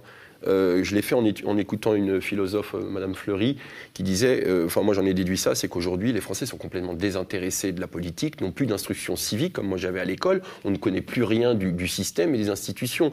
Qui, qui va faire, qui va mettre en place la, si- la sixième République? Qui va mettre en place les process, les procédures, les Mais lois, sont- enfin tout ça. cours, si c'est si c'est pour avoir les mêmes quand je dis les mêmes, je veux dire vous, c'est-à-dire les députés déjà en place pour nous réécrire une sixième république qui sera peut-être un édulcoré de la cinquième et pour retrouver dans les mêmes travers. Voilà, moi j'aimerais savoir qui écrit. Il y a plein d'expériences. d'une constituante. Oui, d'une constituante. Il y a plein d'exemples. Moi j'ai participé euh, à, un documentaire qui s'appelle Nous le peuple. Je ne sais pas si vous en avez entendu parler, qui a été, c'est une expérience euh, de, des Lucioles du Doc, euh, une, association qui a été voir trois groupes de, personnes différentes, des détenus de Fleury-Mégorégis, des, lycéens de, Gare, je crois, et euh, une association de femmes solidaires du 93, et qui, sont, qui ont décidé de réécrire la Constitution. Et donc, je vous invite à, à, voir, il est sorti en, DVD, mais où on voit un processus où, en plus des catégories assez particulières, des détenus, des lycéens, etc., et où ils se mettent à réfléchir à qu'est-ce que serait la Constitution. Et c'est drôle parce qu'on avait, on a participé avec euh, Elsa Fossillon. Les font beaucoup aussi. Oui, voilà, Elsa Fossillon avait participé. Mm. Euh, moi, j'étais avec euh, Hugo Bernalicis. On a réussi à les faire venir à l'Assemblée. Et en fait, c'était au moment de la discussion sur la réforme constitutionnelle. Donc, c'est un petit exemple, mais il y a ces processus-là qui existent partout. Je pense aujourd'hui, les jeunes qui sont en grève sur le climat. C'est extraordinaire ce qui se passe quand on voit la, radicalisation démocratique et, et les exigences euh, qu'ont euh, toutes, ces, euh, toutes ces nouvelles générations qui disent en fait ce que vous disiez sur BlackRock, etc., Extinction Rebellion, voilà, qui y vont et qui exigent des politiques. Et si les politiques ne font pas, ils sont là, ils s'occupent, etc. Et moi, je crois vraiment, et là, il y a une mobilisation qui se prépare. Tu crois une sorte d'effet d'accumulation Je, je pense que il y, a, y, a, y a une accumulation des expériences, il y, a, y a des mouvements, et, et que c'est à partir de là, en articulant ça avec les échéances électorales, que cette force-là ben, s'invite dans, dans, le, dans le scrutin électoral. il faut une bascule. Et que, et que mais Stéphane, non mais moi, je, enfin, euh, d'abord ce que, ce que, je constate, c'est par exemple, prenons les avocats, le mouvement qui a chez les avocats actuellement, c'est pas seulement un, mouvement sur les retraites. Hein. Si je passe beaucoup de temps avec eux, c'est aussi un mouvement sur l'évolution du métier d'avocat. Et dans le libéralisme, l'avocat, c'est un prestataire de service qu'on paye euh, et ce n'est pas du tout euh, euh, le, ce n'est pas du tout le défenseur des droits, celui qui, en toutes circonstances, que vous soyez misérable ou riche, vous avez le droit à un avocat pour vous défendre parce que personne ne comparait sans être défendu devant un, tribunal en France. Bon, mais ça, c'est un modèle qui ne va pas du tout. Euh, et donc, dans le mouvement des avocats, il y a les retraites, c'est la tête de gondole, j'ai envie de dire, de leur, euh, de leur revendication, mais il y a surtout une très lourde interrogation sur un changement de, paradigme du, droit français, euh, de la défense, de, l'accès des plus pauvres et des plus modestes à la, justice et à le droit d'être défendu, qui est extrêmement présent dans le mouvement. Les, les, 1200 chefs de service de l'hôpital public démissionnent de leurs fonctions administratives, euh, euh, c'est pas des révolutionnaires. Hein. Ils ont souvent, pour la plupart d'entre eux, accompagné euh, les mauvaises réformes de l'hôpital public ces dernières années. Mais à un moment donné, il dit oh là, on est en train de basculer dans autre chose. Et donc, on n'est pas en train de d'adapter notre hôpital public à des normes aussi contestables soient-elles, mais on est en train de le détruire. Et donc là, il y a, il y a, il y a bon. Donc il y a, il y a, une sorte de contre-majorité qui naîtrait de ces mouvements, une sorte de majorité d'idées qui irait vraiment quasiment des prolos jusqu'aux professeurs d'université Non, ce que je veux, dire, c'est que ce, peuple, pour moi, c'est une source d'espérance très forte, ce peuple a des, des, capacités de résistance et un attachement à, son histoire, une épaisseur historique aussi, et, politique, parce que tu dis plus personne fait de la politique, mais enfin, euh, la France, les Français, et y compris les jeunes, euh, restent un, peuple qui fait beaucoup plus de politique que la moyenne euh, des peuples dans le monde. Mais, mais, les gilets jaunes, c'est une nouvelle forme de politisation. Mais, les gilets jaunes, mais, mais, les gilets jaunes fait très peur. Non, mais politique au sens des affaires de la cité. On laisse parler. Oui, oui, oui, on est d'accord. Parce que parti, association politique, non, non, mais c'était dans ce sens-là. Je ne mettais pas.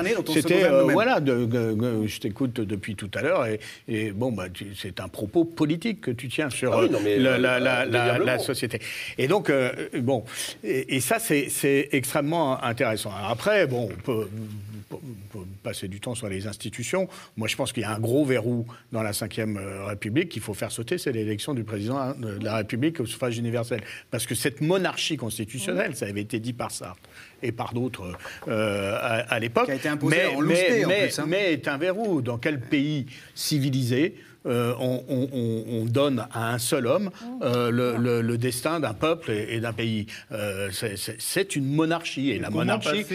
et donc, régime et donc il y a la, question de la démocratie. Et il y a la question du droit. Je finis juste là-dessus, parce qu'il se trouve qu'en parlant, c'est pour ça que je regardais mon portable, j'en suis désolé tout à l'heure, mais j'ai un texto de, mes copains euh, qui se battent depuis euh, 4 ans maintenant, euh, les chauffeurs VTC de chez Uber, et ils viennent de gagner aujourd'hui devant la Cour de cassation la, la Ça fait 4 ans, 4 ans de lutte, hein, 4 ans de bataille. Une, grande victoire. bataille dans la rue, mobilisation euh, sociale. Moi, je les ai accompagnés en manif partout, parce que j'ai beaucoup de chauffeurs Uber dans ma circonscription à Saint-Denis, des, gars des cités qui font ça pour. Euh, et, euh, ça a été requalifié leur contrat de travail. Et aujourd'hui, la Cour de cassation requalifie les contrats de travail des, chauffeurs Uber, enfin les contrats des chauffeurs Uber en contrat de travail éligible au droit du travail, qui même s'il est abîmé, euh, subsiste malgré tout. Mais c'est une victoire immense. Ah bah et donc là, on a la conjugaison de quoi? On a la conjugaison d'une mobilisation sociale d'une euh, catégorie qui était quand même très en bas de l'échelle et, très oubliée. Hein. Rappelez-vous, Macron, pendant la campagne présidentielle, il dit vaut mieux être chauffeur VTC que de vendre de la cam ou tenir les murs dans une cité de stars. Vous voyez l'image qu'il avait euh, des jeunes des, quartiers populaires et, des, par voie de conséquence des chauffeurs VTC c'est la mobilisation sociale, c'est l'intervention politique et syndicale, parce qu'il y, a eu, euh, sont rentrés dans le jeu des parlementaires dont nous sommes, et, des syndicats et autres, et du droit comme euh, un outil euh, de régulation de la société. Alors, on a beaucoup parlé du verre à, moitié plein, et pour euh, un peu casser l'ambiance, je vais euh, vous faire écouter un, magnéto euh, de Frédéric Lordon, qui a donné une conférence, une intervention récente de lui lors d'une conférence de l'association de polytechniciens X Alternative.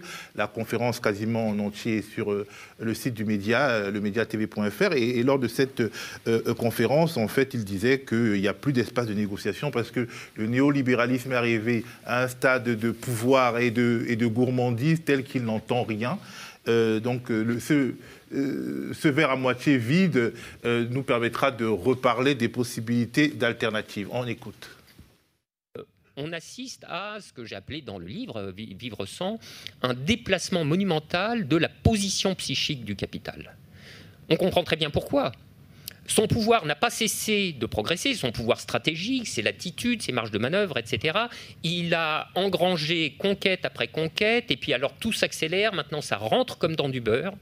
Et il y a, si vous voulez, un nouveau pli, hein, n'est-ce pas, qui euh, qui s'est formé et qui est caractéristique de cette économie morale remaniée de la classe dominante, un pli qui est le pli de la sûreté de soi, l'intransigeance, le refus désormais catégorique de tout compromis, de toute négociation, de toute transaction. L'histoire récente regorge des épisodes qui en attestent, euh, n'est-ce pas?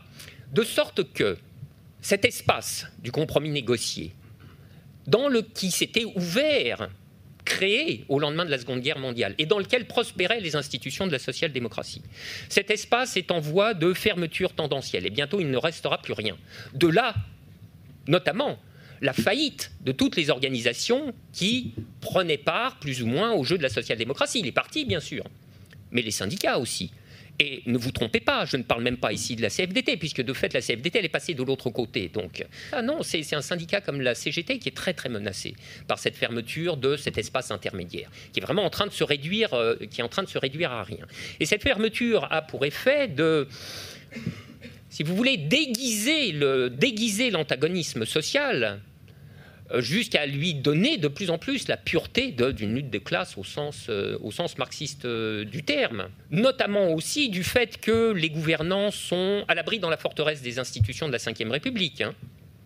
Forcément, ça restreint ou ça, aiguise ou ça, radicalise le, choix des moyens je veux dire, la radicalité des dominants, qui est première hein, en l'occurrence, puisqu'ils n'ont pas cessé de pousser leur avantage, etc., nous a conduit à cette situation dont les Gilets jaunes sont la manifestation La première manifestation la plus caractéristique. Alors, la première, non, ça avait commencé à chauffer déjà avec la loi travail, etc., euh, etc.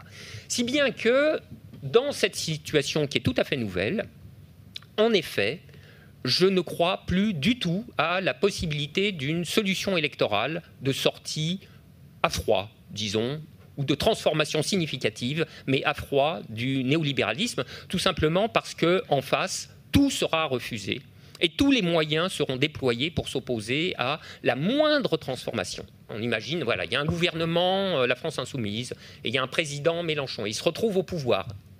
Qu'est-ce qui se passe? Comment ça se passe? Alors je suis désolé, je ne suis pas porteur de bonnes nouvelles.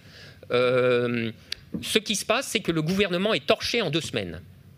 Et encore, estimation large, c'est le haut de la fourchette, hein, optimiste. Eh Pour une raison extrêmement simple, c'est que les, forces les plus colossales du capital et du capitalisme se déchaîneraient contre lui, à commencer par les forces du capitalisme financier. Je ne sais pas si vous vous souvenez, mais au mois d'avril 2017, lorsque euh, l'hypothèse, le carré de tête se resserrait et qu'une hypothèse, Mélenchon au deuxième tour, a commencé à prendre consistance, on a vu aussitôt l'inquiétude gagner les marchés financiers et les spreads de taux avec l'Allemagne s'ouvrir. Bon. Alors, c'est une crainte qui a, qui a, reflué, etc., etc. Mais il faut imaginer une configuration dans laquelle, euh, voilà, Mélenchon, Le Pen au deuxième tour, euh, bon, globalement, euh, oui, c'est Mélenchon qui va passer. Mais alors là, ça serait une furie. Si vous voulez, les marchés financiers fixeraient les taux d'intérêt à un niveau qui mettrait la politique économique de Mélenchon, échec et mat, avant même qu'il pose une fesse dans son fauteuil. Alors Julien, on déprime, on prend des médicaments. Euh.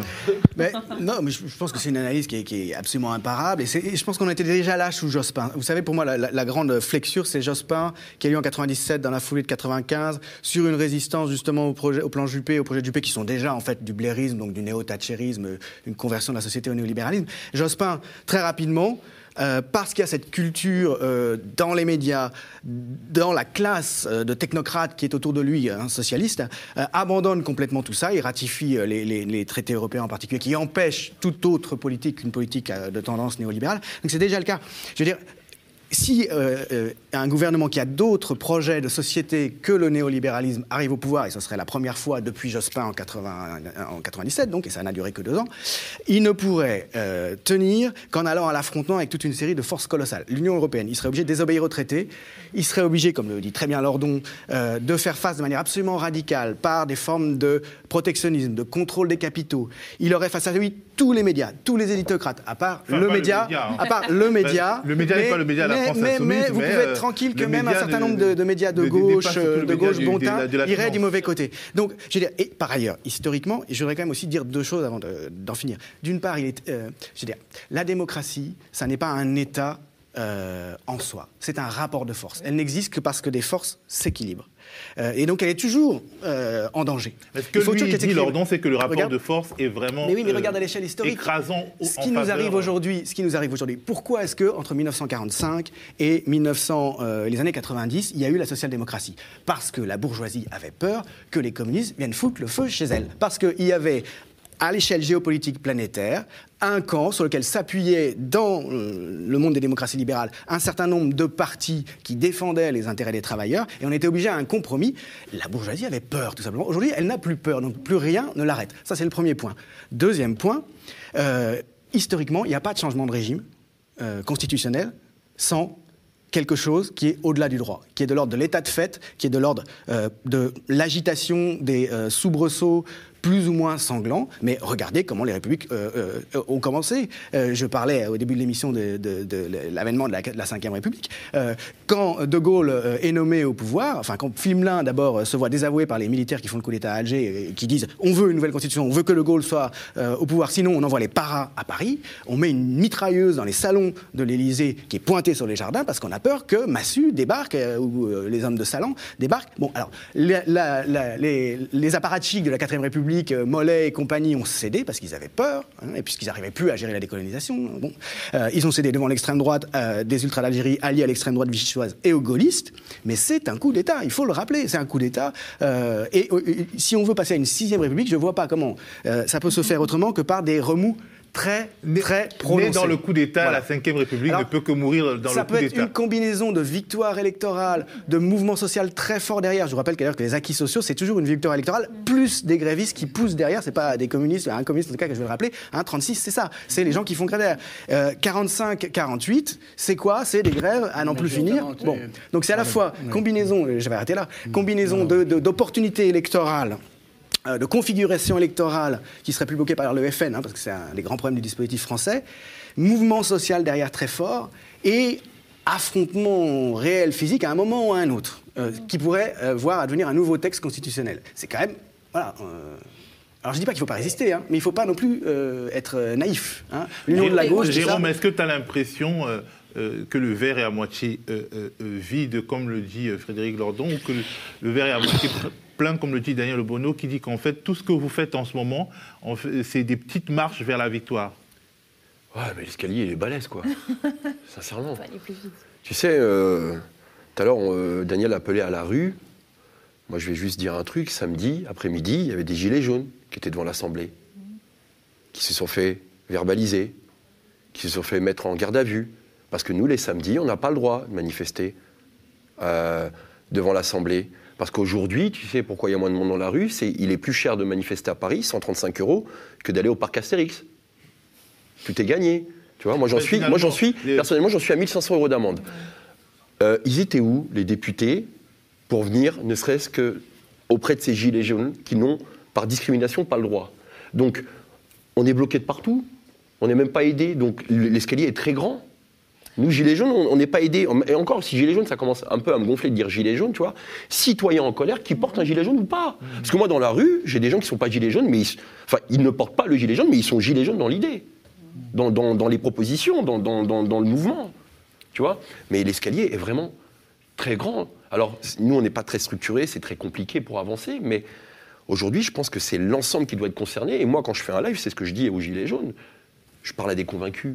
Il faut aller chercher, au, final, aujourd'hui, cette masse qui est l'opinion publique, à moitié endormie ou à moitié éveillée. Il faut continuer ce travail de fond, mais c'est très, très compliqué, c'est très, très dur. Tu sais, moi, je vais te dire un truc.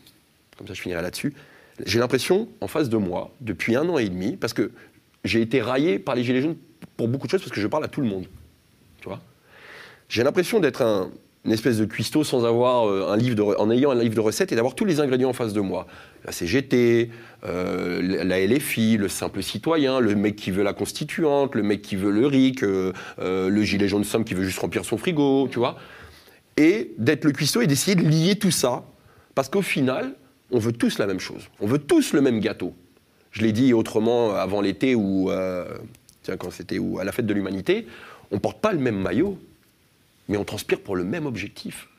Et il faut qu'à un moment donné, on puisse s'entendre pour que cet escalier, ces marches, ce verre à moitié plein ou à moitié vide se remplisse ou se vide vraiment définitivement. Mais justement, le truc, et ça je m'adresse aux élus, euh, donc euh, aux politiques professionnels qui sont sur le plateau, euh, on a l'impression qu'effectivement dans la rue, il y a des convergences puissantes qui, qui naissent, mais dès lors qu'on arrive dans le top level du- des syndicats et du, et du politique, ça bloque notamment. Déjà, euh, vous n'étiez même pas d'accord à l'Assemblée ces derniers jours euh, sur la motion de comment dire sur la motion de censure euh, Bon, si, si, on l'a de la de la droite. mais- euh, Elle a été votée, ils l'ont votée, non? Non, Enfin, vous, nous, vous, on l'a la- la Oui, mais ça, l'a franchement, c'est la- laquelle? Celle de la, La droite. motion de la la droite, non. non. Non, mais je pense que LFI que... l'a voté. Au- Au-delà de ça, mais je, voulais réagir parce que moi j'aime beaucoup Lordon, je trouve que je suis même assez Lordonné sur certains points et que ça fait toujours du bien parce qu'il a une pensée très acérée et, tranchée. Euh, pour autant, il y a plusieurs choses sur lesquelles euh, qu'il a dit que je ne suis pas convaincue. Quand il dit par exemple que les puissances sont euh, protégées par les institutions, moi je ne le crois pas. Je l'ai dit euh, tout à l'heure, je crois qu'ils sont de moins en moins protégés par les institutions et c'est ça un, facteur de fragilité. Et que le deuxième point sur euh, les limites euh, aujourd'hui, le capital n'aurait pas de limite. Je pense qu'il y a une limite qui est de plus en plus, euh, dont de plus en plus de gens ont conscience, c'est la limite écologique. C'est que on est euh, aujourd'hui dans une, une- crise euh, existentielle, civilisationnelle, euh, pour lesquelles, y compris aujourd'hui, il y avait euh, von der Leyen et la Commission euh, européenne qui présentaient la loi au climat, blablabla, greenwashing, bien sûr. Mais, le fait qu'ils ils en soient amenés à faire ça montre qu'ils se rendent compte qu'il faut qu'ils trouvent une solution. Et par rapport à ça, il n'y a pas de solution compatible avec le néolibéralisme. Et donc, c'est cette limite-là, j'allais dire physique, physiologique de, de la planète, des ressources finies, Tu etc. vois bien comment le néolibéralisme englobe Oui, ça. mais regarde qui est Jadot, regarde qui- oui, qui, sont les Verts aujourd'hui qui sont en train de se droitiser, ce qui est incroyable. Ça, bah oui, mais ça, c'est, on va dire, on est à l'heure des choix pour les écologistes aujourd'hui. On peut plus euh, s'habiller de, de, de, de- de prétextes euh, Attends, ce font, écolos. ça marche électoralement plus ou moins. Je On va voir. Mais ce que je veux dire, c'est que, voilà, sur l'idée qu'aujourd'hui, il n'y a pas de limite, si, il y en a une. Il y en a une, euh, euh, celle de la planète, celle des êtres humains, celle, euh, y compris des, des épidémies, des, voilà, de, tout ça. Et il et- La limite, euh, la et limite troisième- écologique, c'est quand même sur un terme assez long. L'épidémie Non, du bah, non, coronavirus, non, par exemple. non, non, c'est pas- non, justement, en fait, non, c'est pas en tout cas, la perception, la Oui, mais je perception pense que, que, les la gens perception et, les, et les mobilisations aujourd'hui de la jeunesse en sont le truc. On n'est pas sur un temps, on n'est plus sur un temps Oui, long. Donc ça c'est le, le- le- le deuxième truc. Juste pour finir sur le, le troisième, euh, le troisième point sur les, les dynamiques. Euh, qui étaient décrites, c'est toujours une combinaison. Moi, je pense que euh, si on gagne, on gagnera d'une certaine manière, un peu par effraction. C'est l'événement fortuit qui fait. C'est euh, l'événement Benalla, c'est la hausse de, la taxe sur l'essence qui fait les gilets jaunes. Il y a toujours une combinaison, en fait, d'un moment où il y a une brèche et on rentre dans la brèche. Mais on rentre dans la brèche de partout, de la rue, dans l'institution, etc. Et c'est cette combinaison, et ça peut être euh, à l'occasion d'une- élection, ça, ça- en tout cas nous, on pense qu'il faut que ça se passe de la manière la plus pacifique et démocratique possible parce que c'est dans notre intérêt. Parce que nous, on a le nombre, euh, on n'a pas la force armée, mais on a le nombre. Donc on va utiliser tous les leviers démocratiques pour ça. Mais parce que sinon, de toute façon, on se fait plier, euh, ils, ont, ils ont les armes, etc. Donc, et ça, et, et dernier point vraiment, peut-être pour sortir aussi d'un certain euh, euro, enfin, francocentrisme, je pense qu'on est quand même dans une période euh, où partout dans le monde, en fait, ça craque, en vérité partout. En Europe, euh, ça craque, euh, on l'a vu avec le Brexit, qui est une expression aussi euh, de l'essorage que le peuple britannique a connu sous le, social-libéralisme, le blairisme, etc. Et ça craque. L'Union européenne a commencé à craquer avec le Brexit d'une certaine manière. Je ne suis pas pour Johnson, etc., mais c'est un symptôme de ce, malaise-là. Ce qui se passe aujourd'hui avec Sanders et... Bon, on espère qu'il va, qu'il- qu'il va gagner, mais le fait qu'il ait des chances qu'il soit euh, aujourd'hui euh, potentiellement euh, le, le candidat démocrate, euh, ça traduit quelque chose. Et ce sur quoi il se mobilise, c'est euh, sur un programme beaucoup plus radical qu'il y a 4 ans. C'est l'expression de ça. Mais même, je veux dire, dans des contextes comme... euh, les, euh, des, pays qui sont ravagés par la guerre, comme en Irak, où il y a eu euh, encore il y a quelques semaines des mouvements citoyens où, les revendications sont celles d'une souveraineté nationale contre la corruption, etc. Voilà, on est quand même dans une période, on n'est pas à froid, c'est ça que je veux dire. On n'est pas à froid, on n'est pas dans le long terme. Là, on parle dans quelques semaines des municipales, on parle deux ans, deux ans, c'est rien les, les présidentielles. Et donc, euh, moi, depuis, euh, alors on est, un peu fatigué parce qu'on n'arrête pas, mais depuis euh, un an, un an et demi, on ne vit pas dans une bulle, on vit porté par les gilets jaunes, on vit porté par les mobilisations. Voilà, on, est dans un moment historique, je pense, parce que la question, c'est comment on travaille à créer les alliances qui vont euh, faire cette émulsion. C'est pas toi tout seul, en fait. Voilà, la question, c'est comment on, on crée ça. Et, euh, et moi, je pense que si l'option, on, on- on- on va avoir des problèmes, je ne vais pas dire de riches, mais si l'idée, c'est que euh, ok, on réussit euh, à faire euh, élire Jean-Luc Mélenchon avec un programme de rupture pour la sixième République. Bien sûr qu'on va s'en prendre plein la tête, mais franchement, on le sait et on l'a déjà dit, ce- ça se fera pas par en haut, ça se fera pas par Jean-Luc Mélenchon élu, ça se fera parce qu'on construira un rapport de force, parce qu'on aura euh, des gilets jaunes dans la rue qui, se- qui se mettront euh, euh, en grève, parce qu'on occupera, etc. Et c'est comme ça, en fait, c'est ce rapport de force-là qu'on qu'on doit construire. Et en tout cas, moi, c'est ce que je porte. Alors, je sais pas si c'est à moitié vide ou à moitié plein, mais en tout cas, voilà quoi. Il y a, y a- pour moi, il y a, euh, on est dans un moment où tout est possible. Le pire, effectivement, parce que l'extrême droite est là, parce que c'est une option euh, pour, euh, pour les classes dirigeantes, mais tout est possible, y compris nous. Nous, on est enfin, c'est possible qu'on y arrive, quoi. Alors, euh, tu as fait le parallèle avec les États-Unis, mais c'est assez intéressant parce que finalement, le, bloc capitaliste, le bloc bourgeois au sein du Parti démocrate identifie très bien ses intérêts, s'organise bien avec l'aide des médias dominants qui sont regardés par les, vieux messieurs, les vieux et mesdames qui votent. Alors, les, les jeunes ne les regardent plus, sont en dissidence, mais en fait, ne sont pas trop bougés pour aller voter lors des primaires. On a l'impression quand même que, d'une manière générale, le bloc bourgeois s'organise bien, tandis que euh, ce qui lui fait face s'organise plutôt mal, euh, a, du, a du mal à, identifier les intérêts, euh, est souvent pris dans des querelles de personnes et surtout n'a pas l'appareil idéologique pour infuser assez rapidement la société, Stéphane. C'est un peu ça le problème. C'est pour ça que je. Bon, j'aime beaucoup euh, Frédéric Lordon, mais je prends un peu mes distances quand même avec ses conclusions, parce que, euh, enfin, avec ses conclusions provisoires, enfin, celles qu'on a entendues tout à l'heure. Parce que, bon, il se trouve que, bon, moi, j'essaye, euh, je, discute avec des jeunes à Saint-Denis, et puis je, continue de nouer, par exemple, une relation avec Anicet Le Pors, qui a été ministre communiste de François Mitterrand au début des années 80. Mais Anicet Le Pors, qui reste un, marxiste convaincu avec l'esprit euh, extrêmement aiguisé euh, malgré euh, son âge, il dit ce qu'on qu'ont mal fait, par exemple, les communistes au gouvernement au début des années euh, 80, c'est notamment cette ca- capacité à lier mouvement populaire, mouvement social et participation au gouvernement. Et dans l'histoire, jamais rien ne s'est fait sans la conjugaison des deux. La place euh, dans les institutions et, puis euh, le, mouvement social. Et moi, ce que je trouve euh, la, difficulté théorique que l'on a dans, la période, c'est comment, parce que je crois à la lecture de, la société en classe sociale et je crois à la lutte des classes. Et, la question, c'est comment on fabrique l'homogénéité de la classe en fait, C'est-à-dire qu'aujourd'hui, des- par, par rapport à, à tout, tout l'armement théorique de, de- de- que nous- de- des gens que nous sommes, l'armement théorique, c'est quand même un armement théorique très daté sur ce qu'est la classe ouvrière, son homogénéité, les gens qui allaient à l'usine, qui sortaient de l'usine, son alliance avec la paysannerie, puis dans les années 60-70, son alliance avec ce qu'on appelait euh, les professions euh, intellectuelles et les cadres, ingénieurs et techniciens. Enfin bon, j'en ai... Bon. Mais comment aujourd'hui, dans une société totalement morcelée, où vous avez des précaires, euh, des paysans, euh, des ouvriers, des cadres, des fonctionnaires, de- dans une diversité euh, de parcours euh, totale, aux origines multiples. Euh, Là-dessus À- à joue l'extrême droite. Oui, mais bien sûr. Mais c'est là. Aujourd'hui, comment, comment le- le- les adversaires essayent de, de briser les tentatives d'homogénéiser les exploités de ce monde? Aujourd'hui, ils essayent de le briser par la question de l'identité. Oui. Mais il faut aussi qu'il y ait des représentants, il faut qu'il y ait des représentants politiques qui soient crédibles. Je veux dire, euh, Oui, oui. Par exemple, justement, pour faire la Julien, réunion, je je te coupe dire- pas, mais euh, le, euh, tu, tu as, tu as pris, Stéphane, l'exemple du Parti communiste, qui s'est quand même transformé progressivement en un parti d'élus.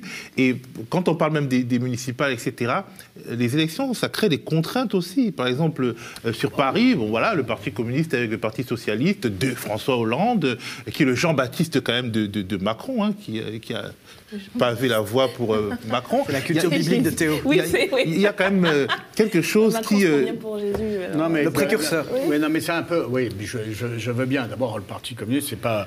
Bon, il est très affaibli. euh, euh, pour autant, euh, on peut pas le résumer à un parti d'élus, parce que je le, je le connais, je le fréquente. euh, c'est avant d'être un parti d'élus, un parti de militants, malgré tout, quand même. euh, Il y a plus de militants qu'il y a d'élus au Parti communiste. C'est pas le Parti socialiste. Euh, ça, ça- ça se saurait. Par contre, euh, par contre, oui, il y a, une doctrine, mais c'est pas propre au Parti communiste, c'est propre, je pense, à, tous ceux qui veulent changer la société. On a un problème de créer le, le bon vecteur pour euh, rassembler. Toi, tu disais, avec tes mots à toi, tu disais tout à l'heure, on n'a pas le même maillot, mais on transpire pour la même.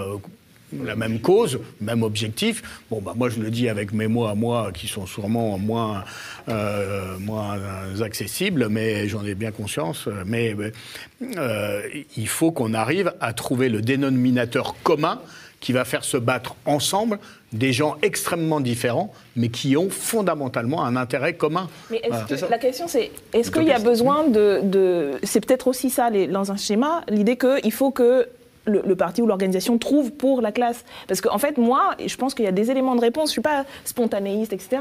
Euh, mais euh, je ne pense pas en termes d'homogénéisation. Je ne crois pas que ce soit possible. Mais nous, on parle de fédération. On parle de euh, comment on rassemble. Oui, parce que c'est pas la même chose Oui, homogénéiser. Parce que c'est un côté un peu. On met un peu sous, le, sous, la même. On est- euh, on est voilà. case. Voilà. Et, et en fait, je pense que là, il, il se passe quelque chose dans la lutte, il se passe quelque chose. Enfin, on parlait des avocats tout à l'heure. Moi, l'image des avocats au milieu de, en pleine nuit, dans le palais de justice, qui se mettent à chanter euh, le chant des gilets jaunes, on est là. Je trouve que c'est un symbole extrêmement fort de l'identification collective à la lutte euh, de, catégories, certes précarisées aussi. Hein. C'est pas les grands avocats, mais, mais ça dit quelque chose. Et en fait, dans la lutte là, se créent en fait les les les les, euh, les convergences. Alors, je- Ok, j'en voilà. profite, Mais- Daniel, pour euh, qu'on je- regarde je pense des images. avec les avocats, comme euh, voilà. manif, quoi. Et- et je pense que du pas- coup- Pour moi, je faisais pas partie ouais. du même monde, si tu veux. Mais justement, on va regarder aussi pour se donner un peu de baume au cœur, parce qu'en fait, on, on- on peut tenir des propos un peu dépressifs. Euh, on va regarder euh, euh, des Ah images oui, du non, reportage de Benoît Deverly euh, lors de la manifestation des avocats d'hier, un reportage monté par Guillaume Cage. Mais c'est- Même si Macron ne veut pas, nous on est là. Pour l'honneur des défenseurs et pour un monde meilleur. Même si Macron ne veut pas, nous on est là. Pour manifester à nouveau notre opposition au projet des retraites qui va tuer une grande partie de la profession, euh, qui va obliger à fermer beaucoup de cabinets et beaucoup de gens ne pourront plus être défendus à l'aide juridictionnelle et lors des commissions d'office. Les gens ont tendance à penser que nous sommes une profession euh, euh, de personnes aisées, mais ça n'est pas la réalité de, ce, métier. Notre profession va à terme disparaître parce que nous avons une augmentation des cotisations que nous ne pourrons pas assumer, tout simplement. Et ceux qui feraient le choix ou qui pourraient s'en sortir et qui iraient jusqu'au bout de leur carrière professionnelle auraient après une, une, euh, pension de retraite absolument indécente. Et on fait la gueule, comme les mannequins. On n'est pas content. Depuis le 6 janvier 2020, maintenant, tous les barreaux de France sont en grève. Euh, là, par exemple, il y a un relais pour la justice qui a été lancé euh, des barreaux du Sud. Donc là, beaucoup de confrères courent, de, courent ou font du vélo de barreau en barreau avec un cahier de doléances que nous allons apporter jusqu'à la place Vendôme la semaine prochaine à Madame la garde des Sceaux. Euh, nous avons aussi fait beaucoup d'actions de défense massive, que ça soit dans le contentieux des étrangers qui sont placés en rétention ou alors euh, pendant les, les comparutions immédiates. Qu'on a un soutien euh, complet et absolu des gens qu'on rencontre, pas forcément des gens mobilisés eux sur euh, sur ce combat-là, mais de manière générale, les gens ont l'air d'avoir compris à quel point notre profession était en danger, à quel point nous ne sommes pas des nantis et à quel point nous n'avons pas pour habitude de descendre dans la rue. Et donc, si nous y sommes, c'est forcément qu'il y a un souci. On veut pas. 49 on. Voilà, donc ce sont les, avocats qui sont un peu, euh, constituent un peu la bonne surprise hein, de ces derniers mois, euh, qui euh, finalement s'identifient à ceux qui sont un peu moins nantis et c'est quelque part un mouvement culturel, c'est-à-dire s'identifier aux gilets jaunes, aux précarisés, c'est une sorte de libération hein, pour des, professions qui, euh, même au regard de, leurs parents, euh, pou- pouvaient vouloir donner l'impression, l'illusion d'appartenir à cette classe moyenne supérieure, et bien non, ils revendiquent leur appartenance aux classes populaires, et c'est peut-être quelque chose qui nous dit que le, le pays change et que euh, la bataille avance. Mais euh, on parle des avocats, on parle donc des gens qui, comme toi qui le défendent, mais j'aimerais poser une question qui peut fâcher. Peut-être que Jérôme ne doit pas y répondre pour ne pas avoir plus de problèmes. Mais quelque part, on a l'impression qu'il faut des fois euh, franchir les frontières de la loi pour se faire entendre aujourd'hui, que la, question de la violence révolutionnaire revient sur le euh, J'ai dit que peut-être que Jérôme n'allait pas euh, répondre. à Non, la moi j'ai pas peur, on doit le faire. Ils ne respectent pas eux-mêmes la loi. Moi je le dis aujourd'hui, je ne montre plus ma carte d'identité. Je ne respecte pas la loi tant que les flics qui me contrôlent ne respectent pas eux la loi.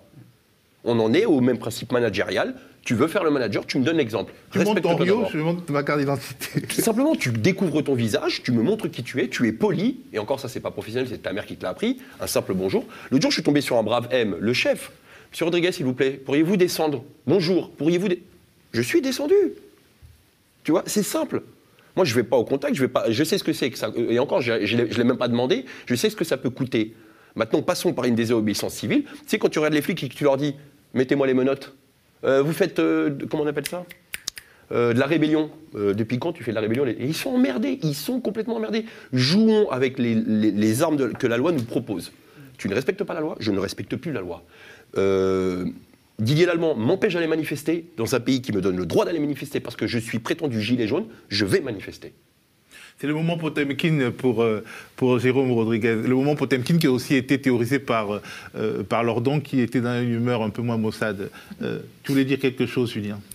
Et je voulais dire Euh, on a les questions qui sont là, éventuellement.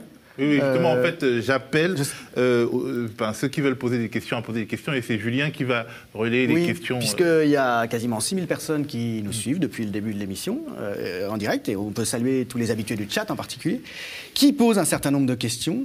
Euh, Par exemple, euh, je vois Tony Visconti qui a été frappé par l'intervention de Frédéric Lordon et qui voudrait lui répondre en posant une question aussi. Quand il s'agit de mourir pour des idées, le patriotisme n'est-il quand même pas plus mobilisateur que l'argent? Et dans cette mesure-là, là, est-ce que les, les marchés euh, euh, n'ont pas déjà perdu? Est-ce qu'on qu'on peut se mobiliser euh, pour un ordre économique inégalitaire autant qu'on peut se mobiliser pour le, le nationalisme, qui est l'autre nom du patriotisme nom- Ah non, c'est pas peut-être c'est peut-être pas la même Et- chose, mais en tout cas, euh, c'est intéressant d'en une- parler à des élus de gauche parce que quelque part, on a quand même l'impression qu'effectivement le, le patriotisme français, quelque part, mais dans son, son visage le plus beau, il est à l'œuvre dans le mouvement des Gilets jaunes, dans le mouvement de contestation de cette attaque de ce modèle social. Est-ce que ça peut pas être le liant euh, et en fait justement aussi une pierre dans le jardin de l'extrême droite, c'est-à-dire remobiliser les symboles euh, euh, des conquis sociaux de, la nation pour mobiliser la nation contre les forces de l'argent?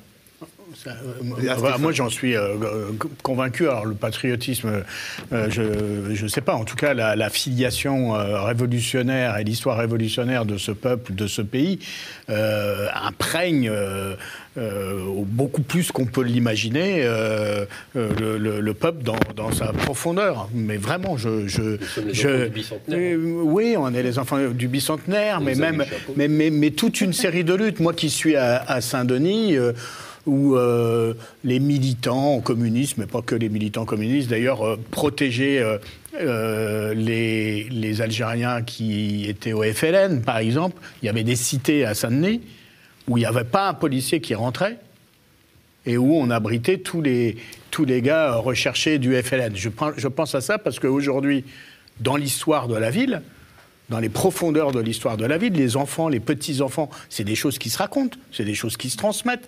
Alors c'est à la fois de la mémoire collective, c'est de la mémoire individuelle, c'est de la mémoire familiale.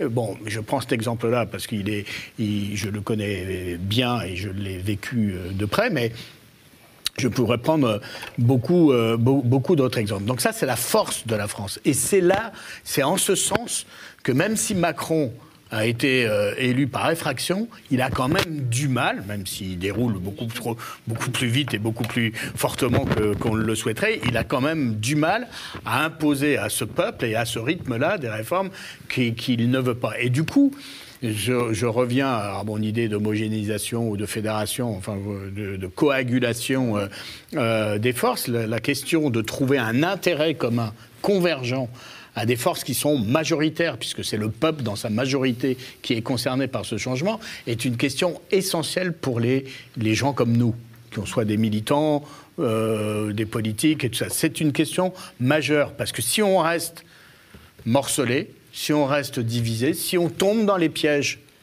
de- des, des- des- des combats d'identité euh, des uns contre les autres, euh, et avec un risque. hein. Quand je regarde ce qui se passe en Italie, par exemple, on a eu un, un Macron euh, italien qui s'appelait Matteo Renzi. Ça a donné euh, Salvini et l'extrême droite euh, au pouvoir. Et l'extrême mouvement droite. cinq étoiles qui est, Et l'- ouais, avec le mouvement. Et l'extrême droite, euh, l'extrême droite repart et le balancier revient naturellement vers les mêmes qu'étaient euh, Matteo Renzi et, et, et consorts.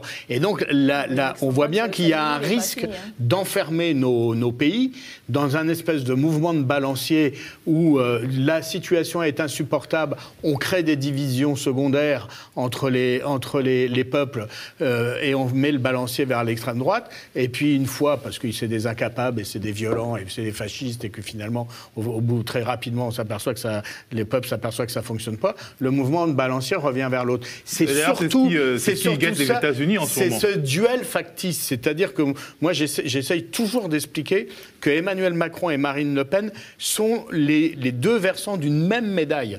D'une même médaille.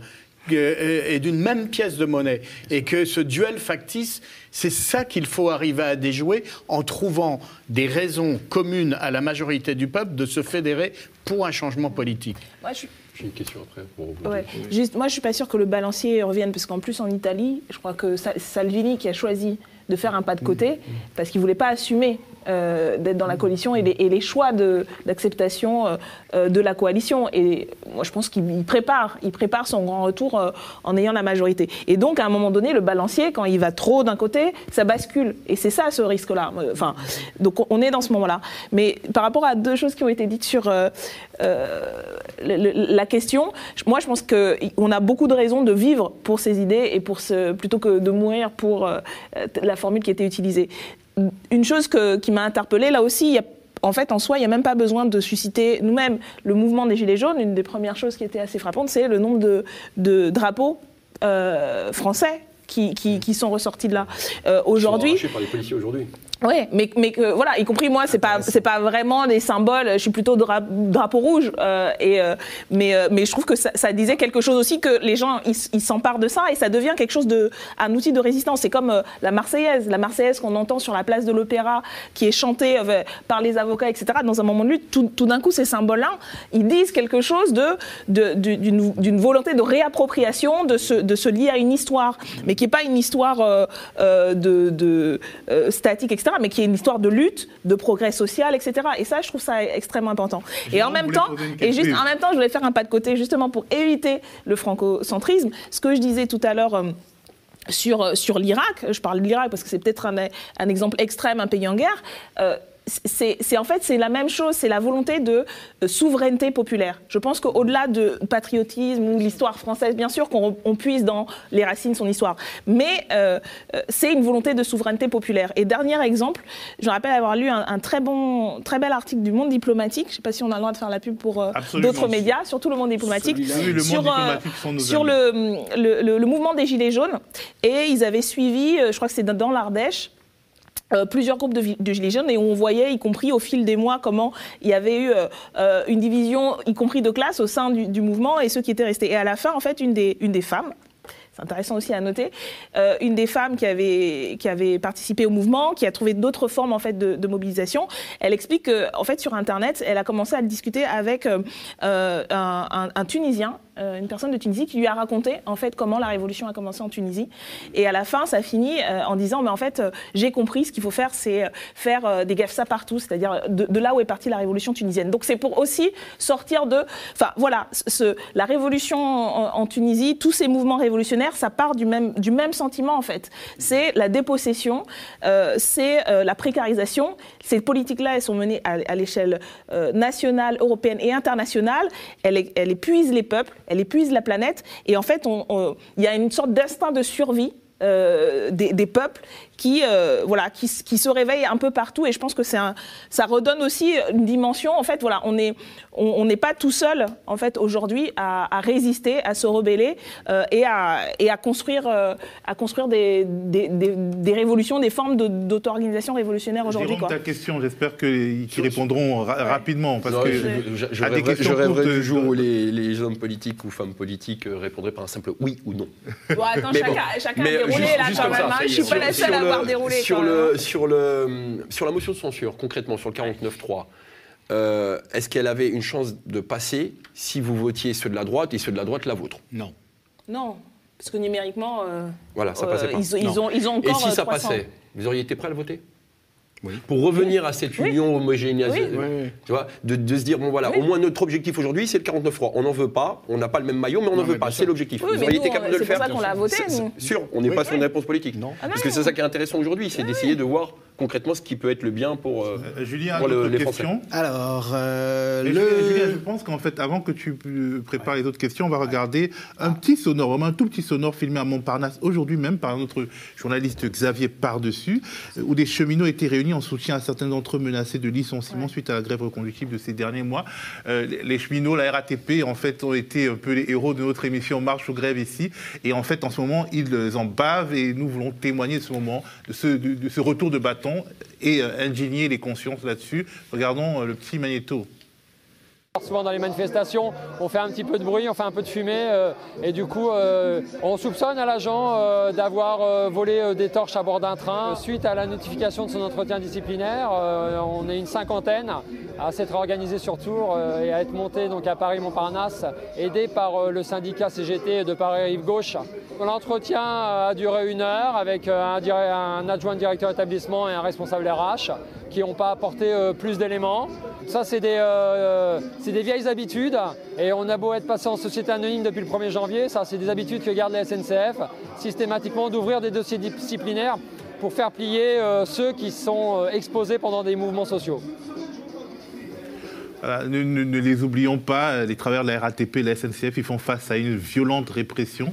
C'est aussi pour ça qu'il faut euh, nourrir les caisses de grève, notamment le collecton, euh, collecton avec un K, à euh, enfin deux K, collecton, euh, qui a été, qui était le téléthon de la grève qui qui a été organisé ici aux médias. On peut toujours participer au collecton, mais aussi aux autres, aux autres caisses de grève. Voilà, c'est important de le dire. Alors Julien, j'aimerais que tu continues les questions. Avant ma question, je profite que, j'ai la parole pour euh, rebondir sur ce que tu dis juste une seconde, sur cette culture, euh, ces techniques de la répression dans le cadre du travail qui se développent de plus en plus en France, on le voit très bien, euh, on, l'a vu à l'instant. Il y a un livre de Grégoire Chamaillou qui, s'appelle La société ingouvernable qui montre très bien comment ça a été pensé, ce développement des techniques de contrainte au travail, cet empêchement des résistances, de la démocratie au travail, par la science managériale à partir des années 70 aux États-Unis. Et on voit aujourd'hui, euh, en bout de chaîne, comment c'est intégré à, à- tout, dans tous les moments de la vie au travail. hein. Euh, Même dans l'université, même chez les professeurs des universités, donc le monde dans, dans lequel j'évolue, qui sont, qui sont infiniment privilégiés de ce point de vue-là, du point de vue de la, contrainte, on se rend compte que ces dernières années, les DRH se mettent à être extrêmement brutales, ce qu'elles n'auraient jamais osé euh, se permettre de faire avant. C'est dire à quel point, euh, dans des milieux où les gens sont beaucoup moins protégés que nous, ça doit être absolument ravageur. Et je pense qu'il y a une culture de la résistance capillaire, un esprit, euh, une solidarité aussi, face à ces micro-pouvoirs, hein, parce qu'il s'agit de microphysique du pouvoir, euh, au quotidien à Tous les développer capots et tous les contremaîtres. les petits chefs, euh, toutes, toutes sortes de techniques de, de management qu'on voit aussi euh, au gouvernement. Ceci dit, euh, j'ai abusé euh, de la situation puisque tu m'avais donné la parole pour poser la question de quelqu'un qui est sur le chat. Réponse- question rapide, réponse rapide. euh, euh, Quelqu'un qui nous suit très souvent, qui s'appelle, dont le pseudo est le, lui ou un autre, voudrait euh, demander à Jérôme, et dit-il, puisqu'il a eu moins la parole, Jérôme, je ne sais pas si c'est le cas, mais c'est le sentiment que- ce- ce- qu'a cette personne qui le suit. Vois-tu, Jérôme, une chance pour une grève générale avec les travailleurs et travailleuses du privé, ou bien est-ce que les actions du samedi restent à privilégier? Les travailleurs du privé. C'est ce qui a manqué pendant le mouvement des grèves du mois de décembre et du mois de janvier. C'est pas faute d'avoir interpellé pas mal de hauts syndicats, d'avoir interpellé Martinez, de savoir qui parlait aujourd'hui en leur nom. Je viens du métier du commerce pendant 20 ans. Les syndicats sont très peu représentés. Le Parisien s'est fait plaisir à jeter un jour en pâture. Je me suis fait virer pour vol. Euh, quand tu travailles dans le business, enfin dans un magasin, tu veux virer quelqu'un, il a volé. C'est le plus simple possible, d'accord? Euh. Personne n'a parlé d'eux. Personne. Moi, quand, je- quand je- quand j'entends privé, c'est tous ceux qui ne sont pas syndiqués. D'accord? Qui n'ont pas une structure qui puisse bien les défendre. Dans le commerce, il n'y en a pas, ça n'existe pas. J'ai été surpris la dernière fois de voir des gens devant le, le- les Galeries Lafayette manifester sous l'appel de la Fédération du commerce, enfin du, du- du syndicat du commerce. J'ai été surpris de voir qu'ils existaient, c'est pour te dire. Même moi, j'ai été DP à un moment donné dans une société. Personne n'a parlé en leur nom. À savoir que très rapidement, Mathieu, moi, je comme il a dit, tu sais, je suis très. Il y a trois types de retraite pour moi. Il y a pour les fonctionnaires, pour les libérales et pour le privé. D'accord? La seule qui se porte bien aujourd'hui, c'est celle du privé. On a même un avantage apparemment pour les femmes qui sont enceintes, beaucoup euh, meilleur que ceux des fonctionnaires. Vous confirmez? On va. Le seul truc qu'on a de bien chez nous, qu'on s'est fait tabasser depuis des années, parce qu'on a été les premiers à payer les différentes réformes qui sont passées, on va même ce dernier truc nous le bouffer. Et personne ne parle au nom du privé. J'ai jamais vu le moustachu sur un plateau, et je suis désolé parce que ça me gonfle, parler au nom de, ceux du privé. Moi, j'étais dans le privé en tant qu'intérimaire à Renault. Ah, les mecs des syndicats, ils viennent serrer la paluche le vendredi. hein. Mais quand ils font une réunion à la cantine, ils sont tous là-bas et il te reste 50% des intérimaires qui bossent dans l'usine. Et qui parle de ces gens-là? Qui parle de ces gens du privé qui vivent le précaire? Je parle au niveau des syndicats, je parle pas au niveau des politiques. Non, non, et non, moi, c'est ce qui a manqué aujourd'hui. Et j'ai mais- rarement entendu sur les plateaux TV, médias mainstream, des gens prendre le parti du privé, dire que nous, on en a déjà bouffé. On en a bouffé, hein, parce qu'on s'est fait peler la peau du dos. Euh, là, ils veulent peler la peau du dos des, des- des- des- des fonctionnaires, mais nous, ils vont carrément nous enlever l'os. Et c'est- regrettable, et je, je suis content que le monsieur me donne la parole là-dessus, parce que j'ai pas eu souvent le cas d'en parler avec des grands orateurs syndiqués qui sont connus au sein des mouvements euh, sociaux d'aujourd'hui, de pouvoir parler au nom du privé. Personne ne parle de Mais tu sais, de- de- c'est int- c'est intéressant. Il y a un truc qui m'énerve chez les députés macronistes, c'est que comme ils, ils ne connaissent pas les gens, ils ils parlent d'eux-mêmes. Hein. Euh, ils parlent d'eux-mêmes, de leur papa, de leur tonton, de leur tata, de ouais, ouais, voilà, et donc ça ça, les fait ça, ça m'énerve. J'en ai mouché un l'autre jour euh, dans, dans l'hémicycle pour lui. Bon, pour- enfin bref. Mais je vais faire une exception. Je vais te parler euh, de, de- de- de moi par rapport à, à ce que tu dis. Moi, ma compagne, ça fait 40 ans qu'elle est sa- euh, salariée dans un salon de coiffure, donc dans le commerce. Elle est coiffeuse, elle a été apprentie, euh, comme moi, je suis un des députés qui n'a pas le bac, euh, j'étais- j'ai un CAP, Euh, on n'est pas beaucoup hein, à l'Assemblée nationale. Euh, et euh, elle est dans une boîte, un salon de coiffure dans le 19e, pas loin d'ici, où ils sont 9, 7, ou, entre 7 et 9 salariés. Ça, ça, varie. Elle est payée comme salariée d'un salon de coiffure, même avec 40 ans d'ancienneté. euh, euh, c'est euh, un, un SMIC Amélioré. et demi. Un SMIC et demi. Au bout de 40 ans. Mais elle, dans son salon, elle peut pas faire grève. C'est pas possible. Elle peut pas faire grève. Même si. euh, et la, plupart, et, la, et la plupart des nanas qui sont dans le salon, c'est que des nanas, elles ne peuvent pas faire grève. Mais je peux te dire que 100% des nanas du salon de coiffure, et c'est valable dans plein d'autres commerces, ils étaient euh, et regardaient le mouvement de grève avec beaucoup d'espérance et ils se sentaient représentés par ce mouvement. Parce que le, le- le- le truc simple qu'a compris tout le monde avec cette réforme des retraites, c'est que tu es dans le privé, c'était 25 meilleures années, tu es dans le public, c'était 6 derniers mois. Avec la réforme des retraites, ce sera toute ta carrière. Donc tu sais que tu es baisé. Bah, Tout le monde est tiré que- nous, tout le monde, que, que tout le monde est tiré vers par le bas. Même ma compagne qui est, qui est coiffeuse, qui a une carrière, comme disent les macronistes, linéaire, c'est-à-dire qu'elle n'a jamais été cadre, elle n'a jamais été chef de, boutique, elle a, jamais, elle a toujours été coiffeuse. Eh ben, euh, néanmoins, son salaire de ces 20 mais- des premières années n'est pas tout à fait le même que ses 20, 25 mais- dernières années, meilleures années. Bon, il y a un différentiel, parce que c'est quand même malgré tout comme ça. Bon, et donc elle sait bien que sa retraite, elle va être baissée par ce système. Je te passe euh, sur euh, les, les- durées, ce que tu dis sur les enfants. euh, par exemple, aujourd'hui, deux enfants dans le privé, ça te fait huit trimestres par enfant de gains. Bon, demain, ça va être des points. Et les points, ils vont être une fonction du salaire. Donc, plus tu es en bas de l'échelle, plus les enfants que tu auras sera convertis en points, fonction de ton salaire. Donc, plus ton salaire sera bas, moins tu auras de points, et moins tes enfants te donneront la possibilité de partir un peu plus tôt. Donc, tout ça est très injuste, mais tout le monde l'a bien compris. Mais on peut pas. Bon, moi, je suis d'accord, les syndicats font peut-être pas toujours euh, euh, ce qu'il faut, mais.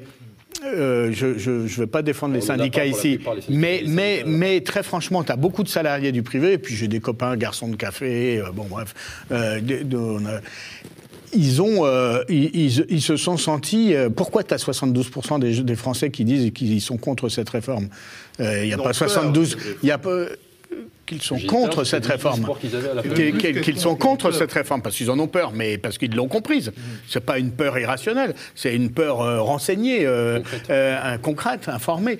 Et, et donc euh, ça, c'est c'est- c'est quand même extrêmement intéressant. C'est pas d'aujourd'hui qu'à un moment donné, il y a des, des, des- des boîtes privées ou publiques où les rapports de force, les histoires syndicales font que c'est plus facile de faire grève qu'ailleurs et qu'ils agissent aussi euh, par procuration pour les autres. Est-ce qu'il y a d'autres Si je peux- questions? Si je peux me permettre juste pour ajouter dans le privé, parce que euh, c'est pas exactement sur les retraites, mais je pense que ça participe à la mobilisation. Il y a des secteurs qui, qui- qui sont en lutte, je pense, Ils euh, sont en lutte, non, ils notamment. sont pas représentés, on parle pas oui, oui, mais je pense que. s'est déjà fait peler, quoi. Ouais, je, je pense que par exemple, euh, le, le secteur euh, de l'hôtellerie, avec euh, la grève euh, des euh, femmes de ménage d'Ibis Batignolles, qui sont euh, depuis 120 jours, enfin ça fait des, des, des plombes et des plombes, et qui tiennent, et euh, qui euh, aujourd'hui se retrouvent aussi soutenus, euh, voilà, soutenus euh, par euh, les, les, les, les- les secteurs qui sont en lutte, etc. Enfin, justement, ça, ça, ça montre que au-delà de la question des retraites, il y a les secteurs qui sont en lutte sur les retraites, mais que du coup, euh, ça aide aussi d'autres luttes. Et ce qu'on essaie de faire, c'est aussi donner des visibilités